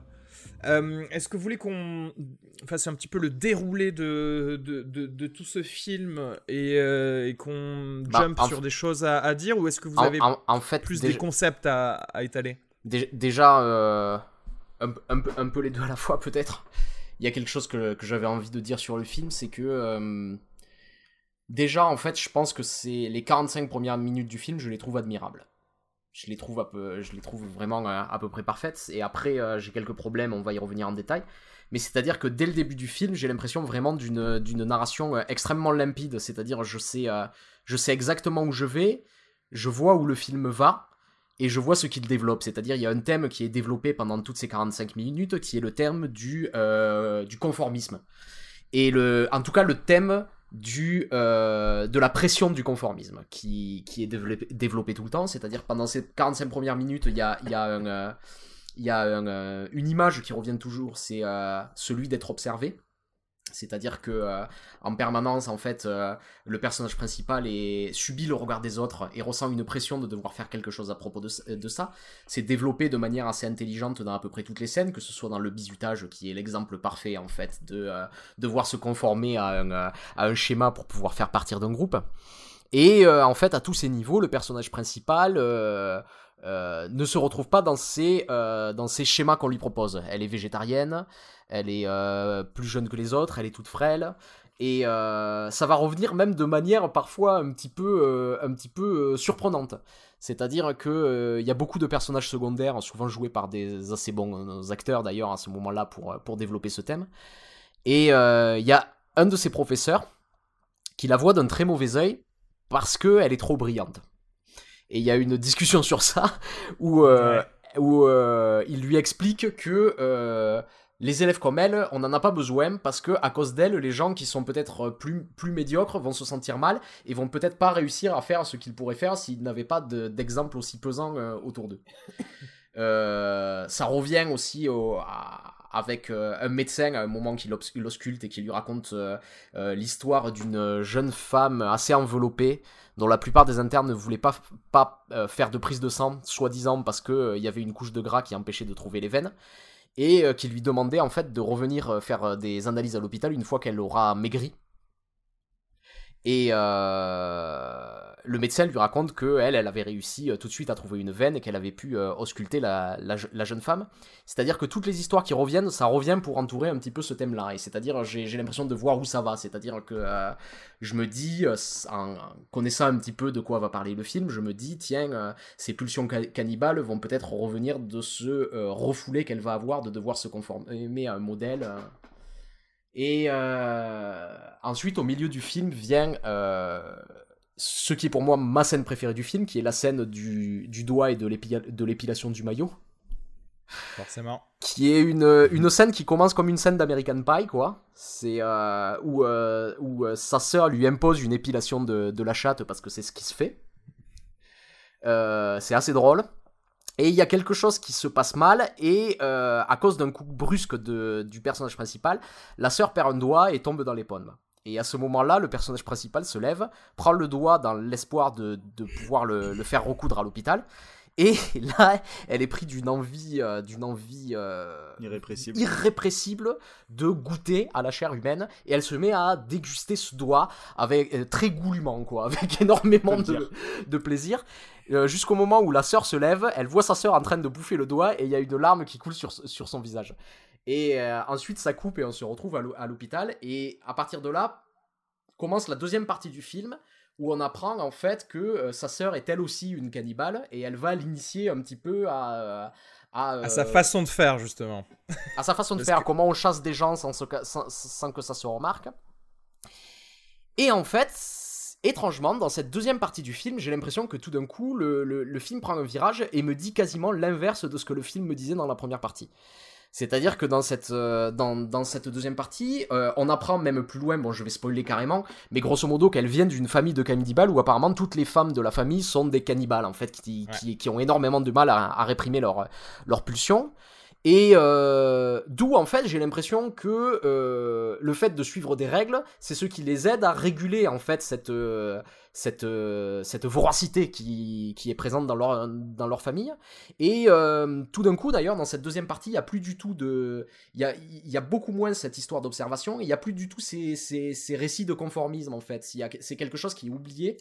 Et qui, qui est oublié de, du récit et qui est oublié du thème. J'ai l'impression que c'est un autre film qui me parle d'autre chose. J'ai presque l'impression de voir euh, Dexter en fait dans la deuxième partie, qui est une, euh, qui est plus la question en fait de euh, comment on fait pour pour canaliser ses pulsions, plutôt que vraiment ce récit sur le conformisme. J'ai l'impression que le film en fait oublie un chemin de quoi il parle. Même si, si on est tout à fait honnête d'ailleurs sur ce point, le film se confronte pas si frontalement que ça à la question de comment on fait pour contrôler ses pulsions. Tout à fait.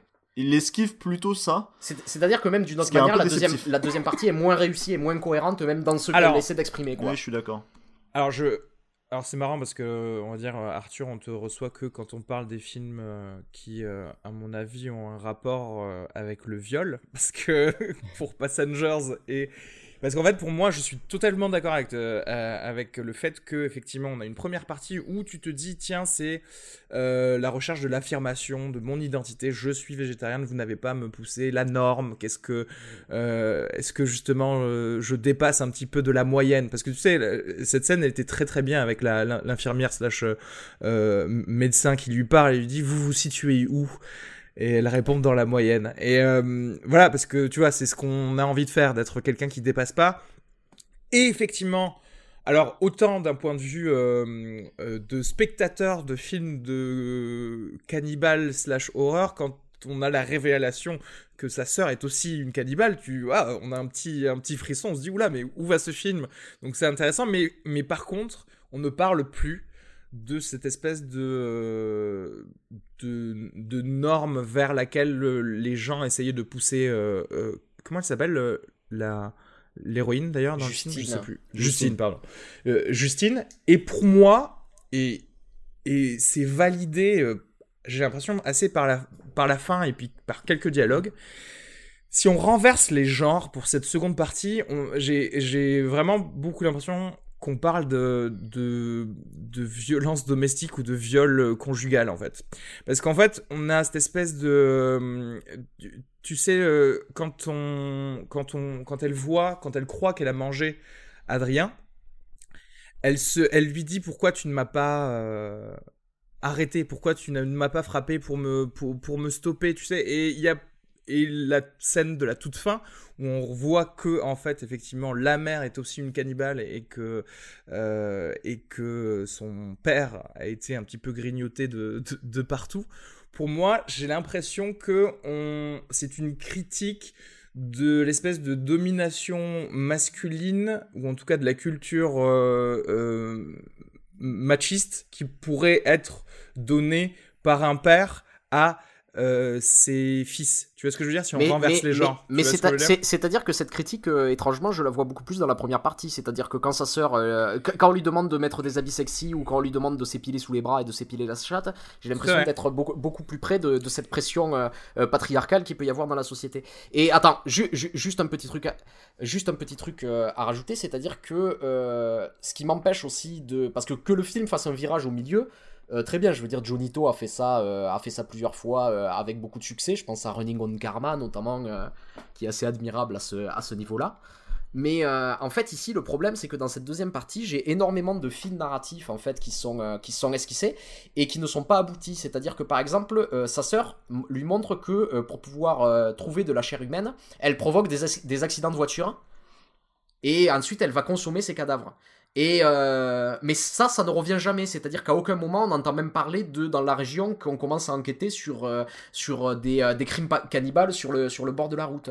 Et ça revient à plusieurs moments ce truc-là. C'est-à-dire que même tu vois le fait qu'elle ait bouffé le doigt de sa sœur, je trouve qu'elle s'en sort très facilement. Quoi. Il y a sa sœur qui oublie et puis il y a il y a c'est c'est c'est c'est c'est pas vraiment étiré derrière. C'est-à-dire que alors que la première partie du film, je vois quelque chose de de- d'extrêmement abouti en termes de scénario, de, de très ficelé et tout ça, j'ai l'impression que dans la deuxième partie du film, parce qu'il y a des très belles scènes hein, dans la deuxième partie du film, c'est- pas du tout ce que j'ai dit, c'est le mouvement général sur lequel j'ai plus de, plus de réserve. J'ai l'impression que euh, dans cette deuxième partie, elle a eu des superbes idées de scène et que elle les a un peu balancées les unes après les autres. Mais sans vraiment chercher à avoir un lien et quelque chose de plus cohérent que ça. C'est d'ailleurs- précisément pour cette raison, pour revenir à ce que tu disais tout à l'heure sur parfois faire des recherches et avoir une idée dans tes recherches et t'as envie de le mettre dans ton film. Moi, par exemple, la scène où je me dis ça, mais je me dis ça parce que, en fait, comme Arnaud, à ce moment-là, je pense que je suis plus tout à fait, euh, comment dire, en empathie avec le personnage principal et à ce qui lui arrive et à ses questionnements sur ce qui lui arrive, parce que c'est quand même très violent de tout à coup se découvrir cannibale. Enfin, ça pose des questions morales, ça pose des questions pratiques. Hmm, Enfin, je veux dire, juste euh, comment on fait pour euh, juste vivre en tant que cannibale dans une société où juste, bon, évidemment, le cannibalisme, genre, euh, est, Pas très bien est- vu. est- est- est pas très bien vu. Euh, Peut-être même illégal. je et tu vois, et, et- et- et tu vois, moi par exemple, enfin cette séquence où tout à coup euh, on lui jette un pot de peinture sur, sur, sur, sur la tronche là, et où elle doit se mettre euh, dans, dans, dans une pièce avec un, un garçon et ils sont supposés ressortir de cette pièce en ayant changé de couleur tous les deux parce qu'ils se sont euh, euh, frottés, frottés l'un contre l'autre. Bah tu vois, par exemple, c'est typiquement une scène, je, je- en fait je la trouve, euh, je comprends pas ce qu'elle, en fait je comprends pas exactement ce qu'elle fait là dans le scénario tout à fait je, je, je, je, je tr- je trouve qu'elle est pas très bien amenée. C'est-à-dire que c'est quelque chose, c'est comme une sorte de, de, de micro sous-intrigue qu'on m'ouvre très ponctuellement puis qu'on referme très très vite. Mais sur- Et, surtout euh, que c'est vrai que finalement, et- ju- juste après, mais euh, littéralement une minute après, il y a une autre scène qui dit la même chose, c'est-à-dire que euh, c'est la scène d'amour avec son, euh, son colocataire, et qui elle est mille fois plus réussie. C'est-à-dire que là, il y a des vrais rapports de force qui se, qui se Et déploient. surtout, et surtout, c'est préparé puisque du coup, il y a eu toute une relation entre ces deux personnages qui font que quand tout à coup euh, le rapport sexuel advient, il y a des enjeux de force entre les deux qui sont qui Et c'est- sont C'est intéressants. pour ça que cette seconde partie est bancale parce que effectivement quand tu parles de préparation, regarde, elle, elle vient pas de nulle part quand, quand elle mange le doigt parce que ça commence par je vole un steak à la cantine. Mhm. Ensuite, ça va à je me réveille par une fringale de très bon matin et je mange du poulet cru. Donc quelque part, on, on suit un peu la, le, personnage Ouais, ouais. dans, dans, dans son début de cannibalisme. Et là, c'est vrai que c'est redondant, ça sort de, de, de nulle part et on a eff- effectivement l'envie de nous dire ah, ouais voilà ça c'est un jeu que les vétos font parfois. Ouais mais en fait ça, ça, ne, me, ça ne me sert pas et d'ailleurs ce, ceci- soit dit en passant moi qui pinaillais sur les, les PlayStation, les gens qui se font mal bousculer, euh, j'en profite pour dire que ce mec qui s'est fait mordre la lèvre, on le revoit à la fin du film, il a pas de cicatrice ici, ni même de pansement. Je dis juste ça. Alors, va- ça, ça- Je dois avouer j'ai même, pas vu qui c'était parce que. Et si, en fait, je euh, crois parce que qu'il a de la peinture sur je- la gueule, je l'ai pas reconnu. En fait, je, Ouais. je, je crois que c'est celui avec qui elle parle au début de, des, Ouais, du viol des chimpanzés là. Exactement. Celui Ah, d'accord. C'est ce mec-là, et dans la scène finale, euh, enfin, on le revoit et j'ai fait attention. Mais tu vois, par exemple, entre elle et lui, il ne se passe absolument rien de, de, de, enfin, qui a trait à l'attirance, par exemple, au, au début. Et du coup, c'est un personnage qui, pour moi, déjà, a été un peu évacué du récit, genre, euh, à, à ce moment-là.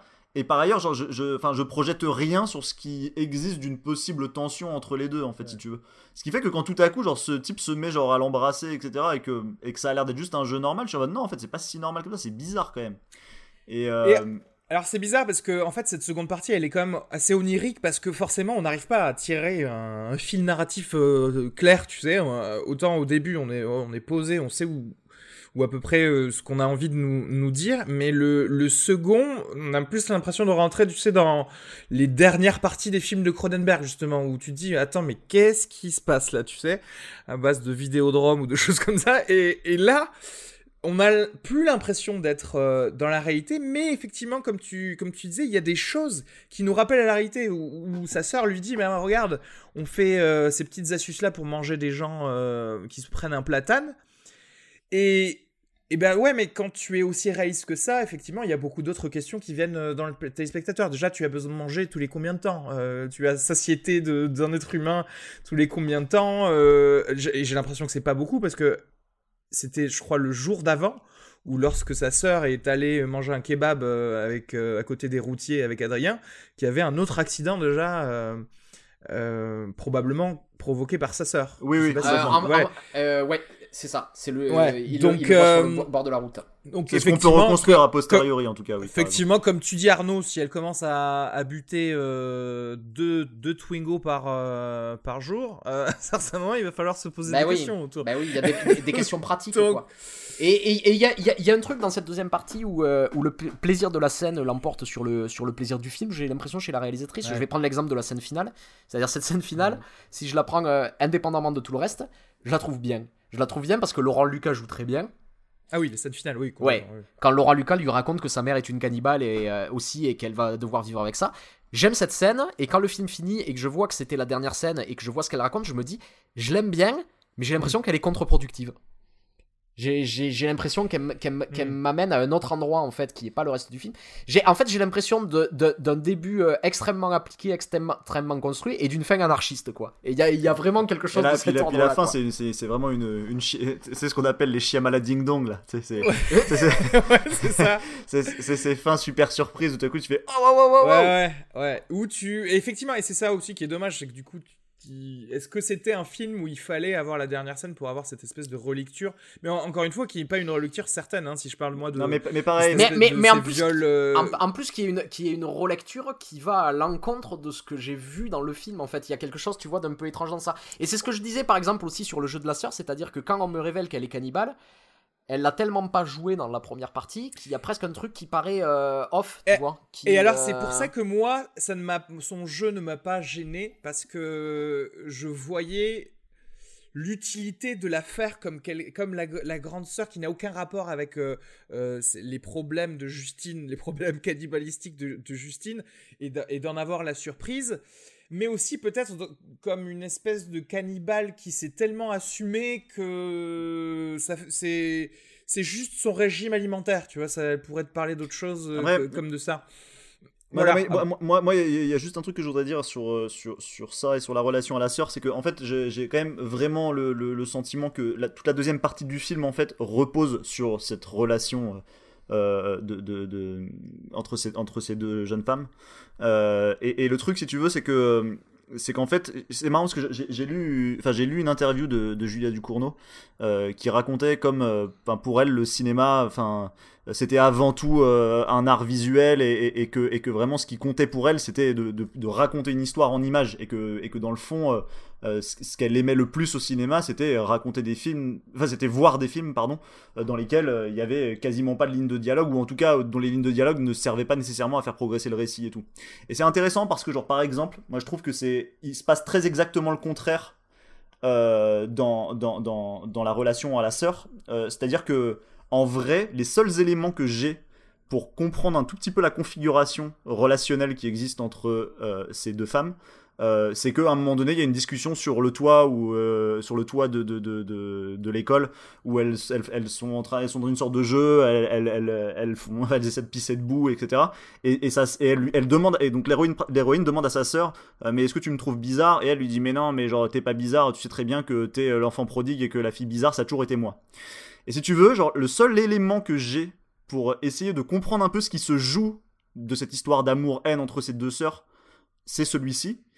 Euh, et dans la deuxième partie, en fait, j'ai l'impression que le rapport entre ces deux sœurs, et en particulier du coup, genre de, sa sœur à elle, à l'héroïne, à l'héroïne du film, euh, euh, et change, mais change de manière très abrupte, sans que jamais des situations genre viennent incarner le fait que tout à coup elle puisse se sentir très proche d'elle, le fait que dans une scène après elle puisse se sentir au contraire hyper énervée par elle parce qu'elle incarne quelque chose qui, qui l'insupporte ou en tout cas qui la renvoie à des faiblesses que elle peut avoir, etc. Parce que du coup c'est une fille surdouée, etc. En fait il n'y a jamais de situation qui viennent faire progresser genre littéralement la relation que ces Et- deux sœurs ont et le problème c'est que du coup je n'arrive jamais à être euh, euh, euh, totalement en empathie avec ce qu'elles éprouvent l'une pour l'autre et en dernière instance à être bouleversé par leur relation puisque genre dans le fond je ne comprends pas quels sont réellement les pivots qui font que leur relation Mais évolue en, comme elle évolue. en fait, juste pour reprendre cet exemple, mais euh, parce que c'est un exemple qui m'a un petit peu euh, un petit peu gêné dans le film, c'est euh, justement suite à la à, au, au, au, à l'histoire suite à l'histoire du doigt en fait avec sa avec sa sœur quand elle mange le doigt de sa sœur. Après, j'ai l'impression que leur relation qui était dans un entre-deux, elle reste dans un entre-deux. C'est-à-dire que, euh, alors que j'ai l'impression que cet élément est suffisamment fort pour le faire ba- basculer dans une haine totale ou dans un amour total, justement. Ouais. Je pourrais comprendre que la seule, elle, elle se mette à, à- à retrouver quelque chose et lui dire T'as bouffé ton doigt, mais maintenant on est très proches. Ouais. Et ou l'inverse, maintenant c'est la guerre ouverte, tu vois. Ouais. Et c'est ni l'un ni l'autre en C'est fait. ni l'un ni l'autre, et- et du coup on passe tout le temps un peu de l'un à l'autre, mais de manière assez arbitraire. Moi par exemple, vraiment je ne comprends pas pourquoi sa sœur tout à coup se met à la filmer avec Ouais, un, ouais. un té- un téléphone Je- portable. ouais, en train, en train, enfin, complètement, complètement cadavre, ouais. bourré, en, en, Parce ayant- qu'en fait, enfin, en train d'avoir tel- envie de manger un cadavre. Vraiment, pour moi, cette séquence n'a juste pas de sens d'un point de vue psychologique. Ouais. Je ne comprends pas ce qui se passe, en fait. Et en plus, franchement, clairement, qui n'a jamais fait ça? Je veux dire, il n'y a, pas- il a pas lieu de se, de se mettre autant en colère. fait, on l'a tous fait. quoi. Non mais, non, mais franchement, pour, pour, être, pour être sincère, c'est vrai qu'en fait, en tant que spectateur, ça passe assez moyen cette scène parce que on, on vient de voir quelqu'un qui a mangé le doigt de sa sœur. Donc si tu veux, tout de suite, notre seuil de, euh, de dégoût et de oh là là est assez haut. Surtout que la scène est super réussie, quoi. C'est La scène où donc euh, Justine doit se mettre super en colère, c'est qu'elle est ultra bourrée à quatre pattes à côté de sa sœur. Bon. Euh, alors c'est pas que j'ai fini comme ça dans des soirées, hein, non, mais ce que je veux dire c'est que euh, de là à avoir des gens de ton amphi qui ne s'assoient pas à côté de toi parce que t'étais bourré comme ça, c'est c'est des, des petits artifices scénaristiques j'ai l'impression. C'est juste pour faire dire. Ouais, mais tu vois, non, Oh mais, là mais- là. mais c'est marrant mais, parce que. mais il y a des trucs assez intéressants à ce niveau. Attends, non mais c'est Vas-y. c'est Il y a des intéressant, trucs, mais il y a c'est des pas trucs assez, bien assez fait. intéressants à ce niveau-là, c'est-à-dire que aussi à la fin du film, une fois qu'elle a montré l'horreur, elle décide de l'ellipser, c'est-à-dire que euh, les deux grandes scènes d'horreur, le moment où elle dévore ce cadavre et euh, le moment où elle va, où, euh, où sa sœur mange, euh, mange son petit ami. Euh, c'est des scènes qui sont ellipsées, c'est-à-dire qu'on voit le résultat et je trouve ça assez intéressant. C'est-à-dire que là, elle dit en fait, mon objectif, c'est pas, c'est pas juste de vous montrer des scènes gore. C'est, on sent qu'il y a une autre ambition en fait, de faire autre chose et que je trouve assez intéressant. Et surtout, l'effet que ça provoque, c'est- c'est-à-dire que ça va, euh, ça va essayer de faire accentuer l'empathie que je peux ressentir pour le personnage principal. Et là, je trouve qu'il y a quelque chose d'intéressant et que je vois pas énormément. C'est-à-dire, c'est un film qui essaie de me faire avoir de l'empathie pour un monstre. Et je trouve ça très intéressant en fait. Carrément. Je suis d'accord, en plus, vraiment, moi ça m'intéresse vraiment ce, ce, ce- ce type de film. Enfin, moi, vraiment, un, un des films que je, que je préfère de, de- je sais pas, des 15 dernières années, euh, euh, c'est euh, c'est le film de Rob Zombie. euh, merde, comment ça s'appelle? J'ai- Oui, euh, The Devil's Project. The Devil's Reject, qui Ouais, est un très très très grand film sur ça, c'est-à-dire sur, Ouais. sur, sur le mal, sur les origines du mal et, euh, et, et, et, et, et- et sur euh, essayer de te mettre en empathie en tant que spectateur avec les êtres les plus veuls du monde. Et, et, et- et je trouve que c'est une réussite cosmique, euh. The Devil's Reject. Vraiment. jamais réitéré, hein, qui, d'ailleurs. qui- arrive, qui arrive dans Je suis une apothéose de, Free- de- tu sais, de la musique de Freebird Ah non, mais- où non, mais tu es c'est- en mode Thelma et Louise avec des gens Ah non, mais c'est-à-dire qui que sont genre, des tueurs en série. Mais non mais c'est exactement ça, c'est c'est dingue, c'est genre la fin de The Devil's Reject. Je veux dire, j'ai envie de pleurer genre avec eux, de les voir aller vers la mort, alors que je veux dire, ces types sont des, des, des terribles monstres, mais des terribles monstres aussi terriblement humains du coup, parce que genre c'est des monstres au sein de cette famille, mais ils s'aiment en fait, c'est ça le truc. Mais en fait, c'est ça, ça- c'est ce genre de film, ça me permet aussi mieux de comprendre le mal. C'est-à-dire Bien sûr. qu'une fois qu'on me dit que le mal c'est mauvais, bon, euh, j'ai pas appris grand-chose en vrai. Mais euh, quand tu le développes autour d'une vie, d'un personnage et tout ça, j'ai l'impression qu'il y a quelque chose de plus intéressant. Et là, à nouveau, euh, pour revenir à ça, j'ai l'impression que en fait son objectif ici, c'était, c'était pas de faire, tu vois, un film pour choquer le bourgeois ou euh, ou d'être transgressif. non, mais c'est parce que c'est c'est c'est c'est ça qui se joue même dans les, les critiques que j'ai pu lire du, un peu du film, tu vois. J'ai pas l'impression que ce soit le but en fait, tu vois. J'ai Non, j'ai il- vraiment il- pas l'impression que ce soit le but. Je Elle trouve aurait que c'est plus intéressant sans que ça en fait ce qu'elle Ouais. ce qu'elle veut faire. Oui, elle Mais- aurait pu aller plus loin. Ouais, parce que et- si, si c'était vraiment ça le- le- l'objectif, euh, oui, c'est non, c'est- ça, ça se ressent pas du tout comme ça. Mais c'est intéressant ce que tu dis par contre parce que euh, en général, euh, une empathie va être plus facile à faire quand euh, le, le personnage a justement aime quelqu'un et peut-être parce que on reste dans cette euh, relation amour-haine entre les Mais deux. peut-être. Mais que peut-être qu'il y a- mais ça peut-être marche que- pas, en fait? Mais pour, pour rebondir sur ce que disait tout à l'heure Arnaud, peut-être que si du coup, au moment où elle se, où, où- où sa sœur la reconnaît en tant que cannibale, Ouais. elle la reconnaît, Elle genre, aurait dû la prendre comme- comme sous son son aile. Est-ce que si tout à coup, genre, il y avait eu une sorte de, de fuite, genre euh, macabre, genre de, de ces deux femmes, genre ensemble, jusqu'à genre euh, un destin funeste, est-ce que le film aurait pas été plus puissant comme ça? Peut-être en fait. Mhm. Il, est, il est probable que si en fait.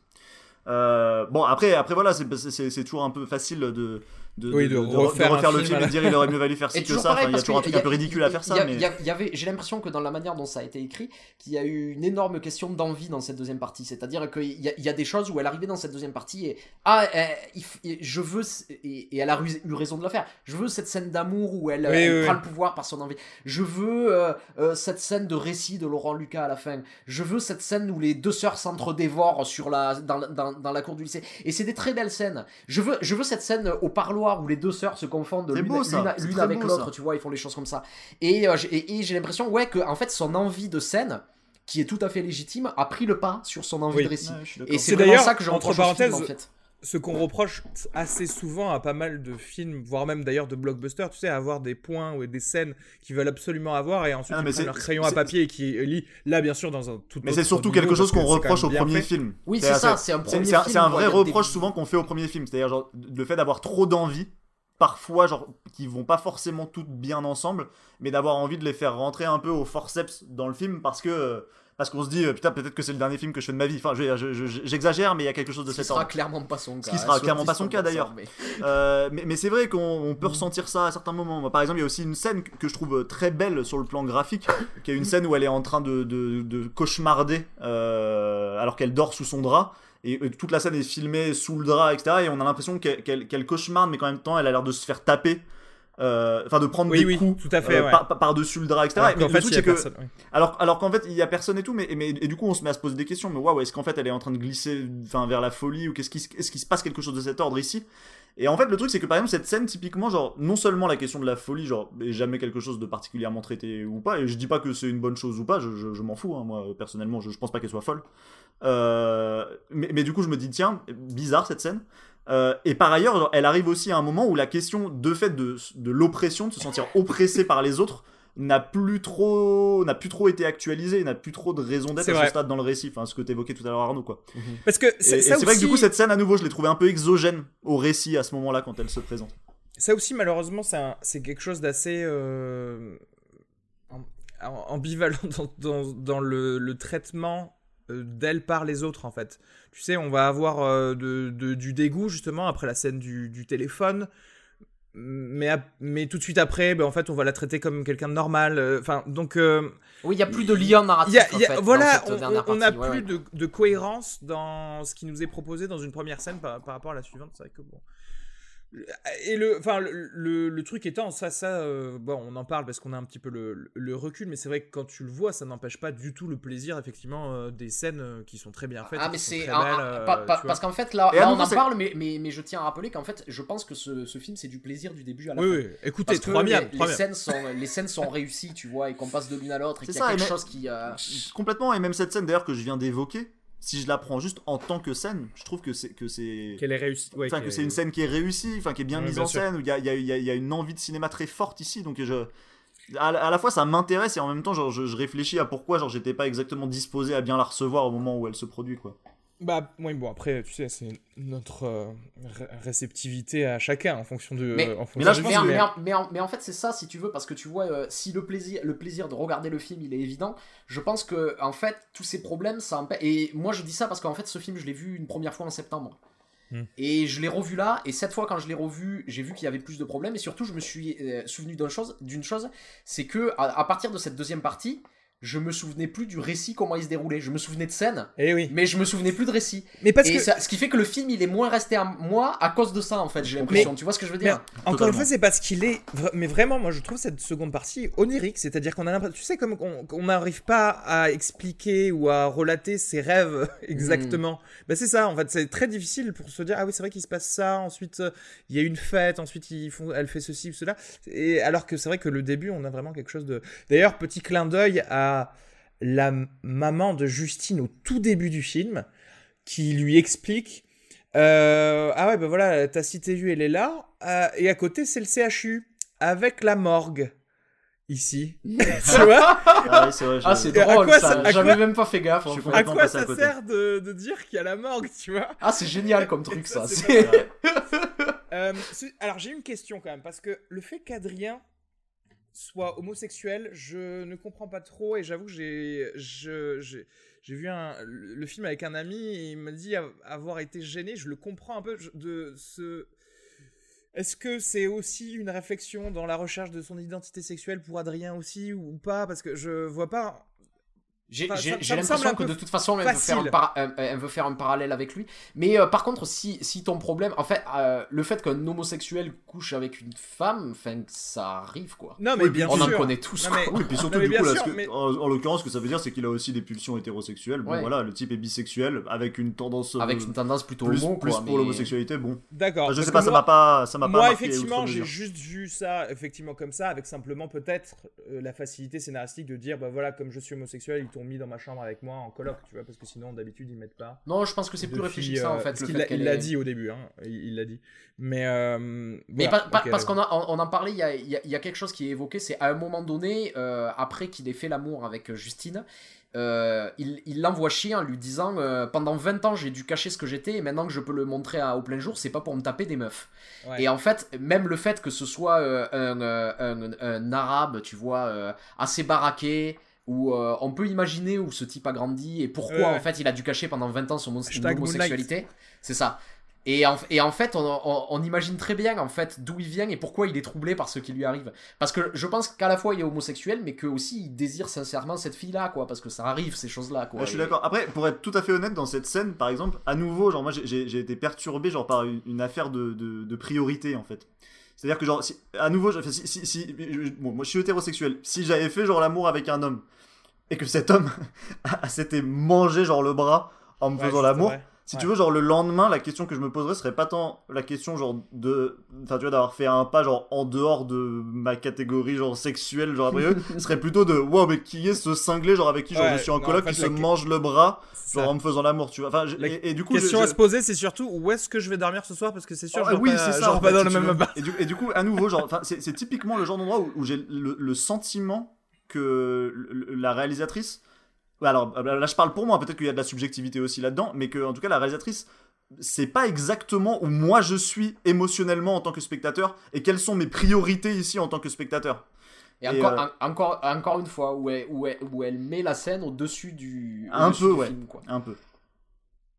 Et oui.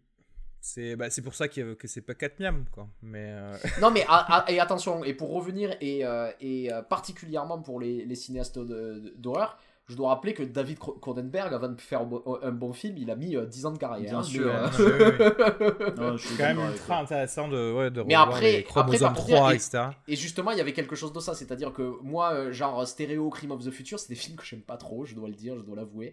Mais euh, je vois ce qu'il y a d'intéressant chez le cinéaste. Ah ouais. Et grave, euh, bah, j'aime bien. Mais je vois qu'il y a quelque chose aussi qui va me pousser à voir tous les films qu'elle va faire à partir de maintenant, quoi. Et, euh, et, et ça, déjà, c'est pas un truc que je trouve souvent, en fait. Non, mais je suis d'accord. Et puis voilà, je, je pense aussi vraiment que les gens sont.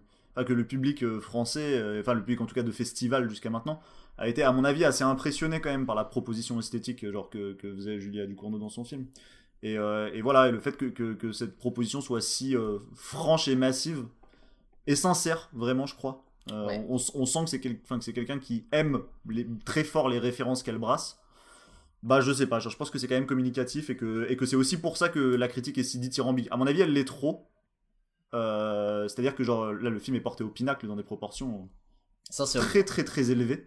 Qui à mon avis, est, qui à mon avis est pas, global, et- quoi, et mais- qui à mon avis est pas forcément une très bonne chose d'ailleurs parce que genre à nouveau il y a des qualités vraiment géniales dans ce film, mais il y a aussi attends, des, mais- des vrais défauts et, euh, et c'est vrai que on sent Pour- que là il y a un emballement critique dingue autour du film. Oui, mais enfin, moi je dirais que vu que il n'y a pas de concurrence et qu'il n'y a personne d'autre qui fait ce Ah mais c'est ça, c'est exactement ça qui se passe. ouais. c'est pas grave s'il y a trop de hype, tu vois, parce que vous- Ouais, Non non, c'est pas grave. Je crois ça que peut pas tu desservir, dis, quoi. C'était le ce plaisir de, de cette fraîcheur quoi qui fait qu'il y Ouais, a eu euh, ça. cet emballement euh, aussi. Par, par contre, effectivement, il faut pas non plus qu'il y ait un emballement tel que euh, ça revienne en retour de bâton à base de euh, non mais vous voyez au final c'était pas si génial que ça donc non n'en refaisons plus des films comme ça. Non, vois mais en fait, que c'est pas, moi, c'est pas ça, c'est pas, c'est pas du tout ça qui m'inquiète. Ce qui m'inquiète, c'est plutôt le côté de, de, de se sentir en tant qu'auteur absolument conforté dans Ah oui, ses envies, dire, au, pour au- elle- au- au- au point du coup, genre de simplement aller dans tout ce qu'on aime, quitte à être excessif, et parfois, genre à pas, à pas aussi être capable de tempérer ses défauts. Et à mon avis, il y a des défauts dans le film. C'est pour ça que je.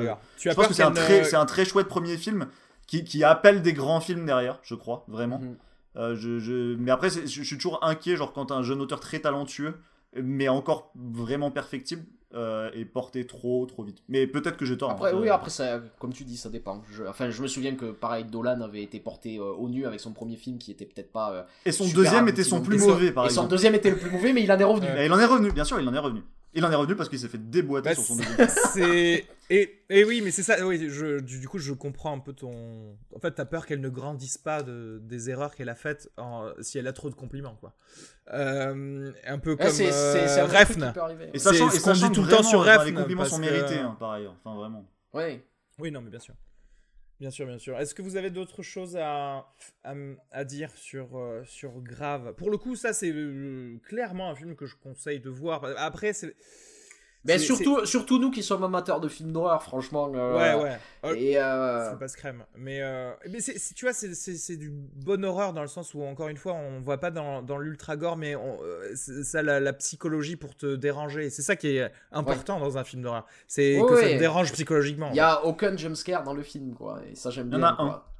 Il y en a un dans la séquence euh, au début où sa sœur l'emmène dans une sorte de réserve où il y a des photos Tu de as Ah, des raison, oui, tu as raison. c'est- Ouais, c'est ouais, ouais. c'est- c'est- mignon, mignon. Ouais, t'as raison. Vite fait quand même. hein. En espérant les, les revoir, comment ça se fait qu'il y en ait plus eu, tu sais, après les Aja, les Kim Chapiron Parce qu'il y en a énormément qui ont euh, qui n'ont pas marché, et ce qui fait que euh, mais, euh, les distributeurs sont devenus frileux, ont plus voulu, euh, plus voulu sortir des, des films d'horreur. Mais ça, c'est inadmissible parce que tu vois, euh, aux États-Unis, il y en a plein qui marchent pas, qui ne marchent pas encore aujourd'hui. C'est pas pour ça qu'ils arrêtent de- d'en produire, quoi. C'est. Cela, ce- ce- cela dit, pour être honnête, j'ai l'impression que dans cette vague qu'il y avait, pour y revenir, il y avait quand même un petit problème d'identité, quoi. C'était des films qui se voulaient des films un peu américains, un peu plus gore, quoi. Et euh, je ressentais pas une patte d'auteur, comme je disais souvent. La plupart du temps, je la ressentais pas, en fait. Et mais souvent, l'originalité et l'inventivité vient en copiant ses maîtres euh, d'abord, tu vois. Donc, euh, je... moi, ça me dérange pas. ouais, sauf que là, si c'était pas vraiment ça des copies, des- c'était pas vraiment des copies de maîtres, tu vois. Ouais, oui, ouais. non, mais certes, mais si- moi, ça m'aurait pas dérangé si par contre ils avaient pas coupé en plein, euh, en plein vol cette, ce, ce- ce genre qui, qui, qui allait peut-être s'épanouir et justement apporter des auteurs dans, dans, dans, dans le genre, quoi. Je, je vais juste te dire, peut-être conseiller un autre film de cannibale que j'aime bien, d'une autre réalisatrice française, c'est Trouble Everyday de Claire Denis. où euh, je pense qu'il y a une filiation aussi euh, entre les deux films, Oui, et qui est un film que j'aime beaucoup, et euh, c'est l'occasion de le revoir, je pense. Très bien. Bah écoutez, il, faut, euh, il faudra faire euh, la soirée cannibale euh, Holocauste aussi, également, avec ça. Premier film de found footage, je tiens à, à préciser. C'est vrai qu'on avait fait Bla- Bla- Blair Witch la dernière fois et on avait parlé des found footage, mais voilà. Euh, bah écoutez, merci à tous les deux. Je pense qu'on a fait le tour de tout ce qu'il y avait à dire sur Grave de Julia Ducournau. Euh, allez le voir, clairement. Parce que, euh, à la place de voir Kong, allez voir ça, quoi. ça vous coûtera moins cher, il n'y aura pas le supplément 3D. C'est juste les personnages qui sont en Dis trois pas dimensions. ça, dis pas ça. N'attaquons pas la 3D, elle a pas besoin de ça. c'est fou. Mais genre, euh, de toute façon, euh, quoi, euh, le grave, il a dû coûter euh, l'animation de un quart des poils de Kong. Le pire, c'est que c'est vrai. En Ça, plus. Bon allez, on se retrouve du coup euh, la semaine prochaine pour un autre film, peut-être Brimstone, on en parlera, et peut-être qu'on vous donnera le choix. Bisous à tous. Euh, bisous. Salut. Planning for your next trip?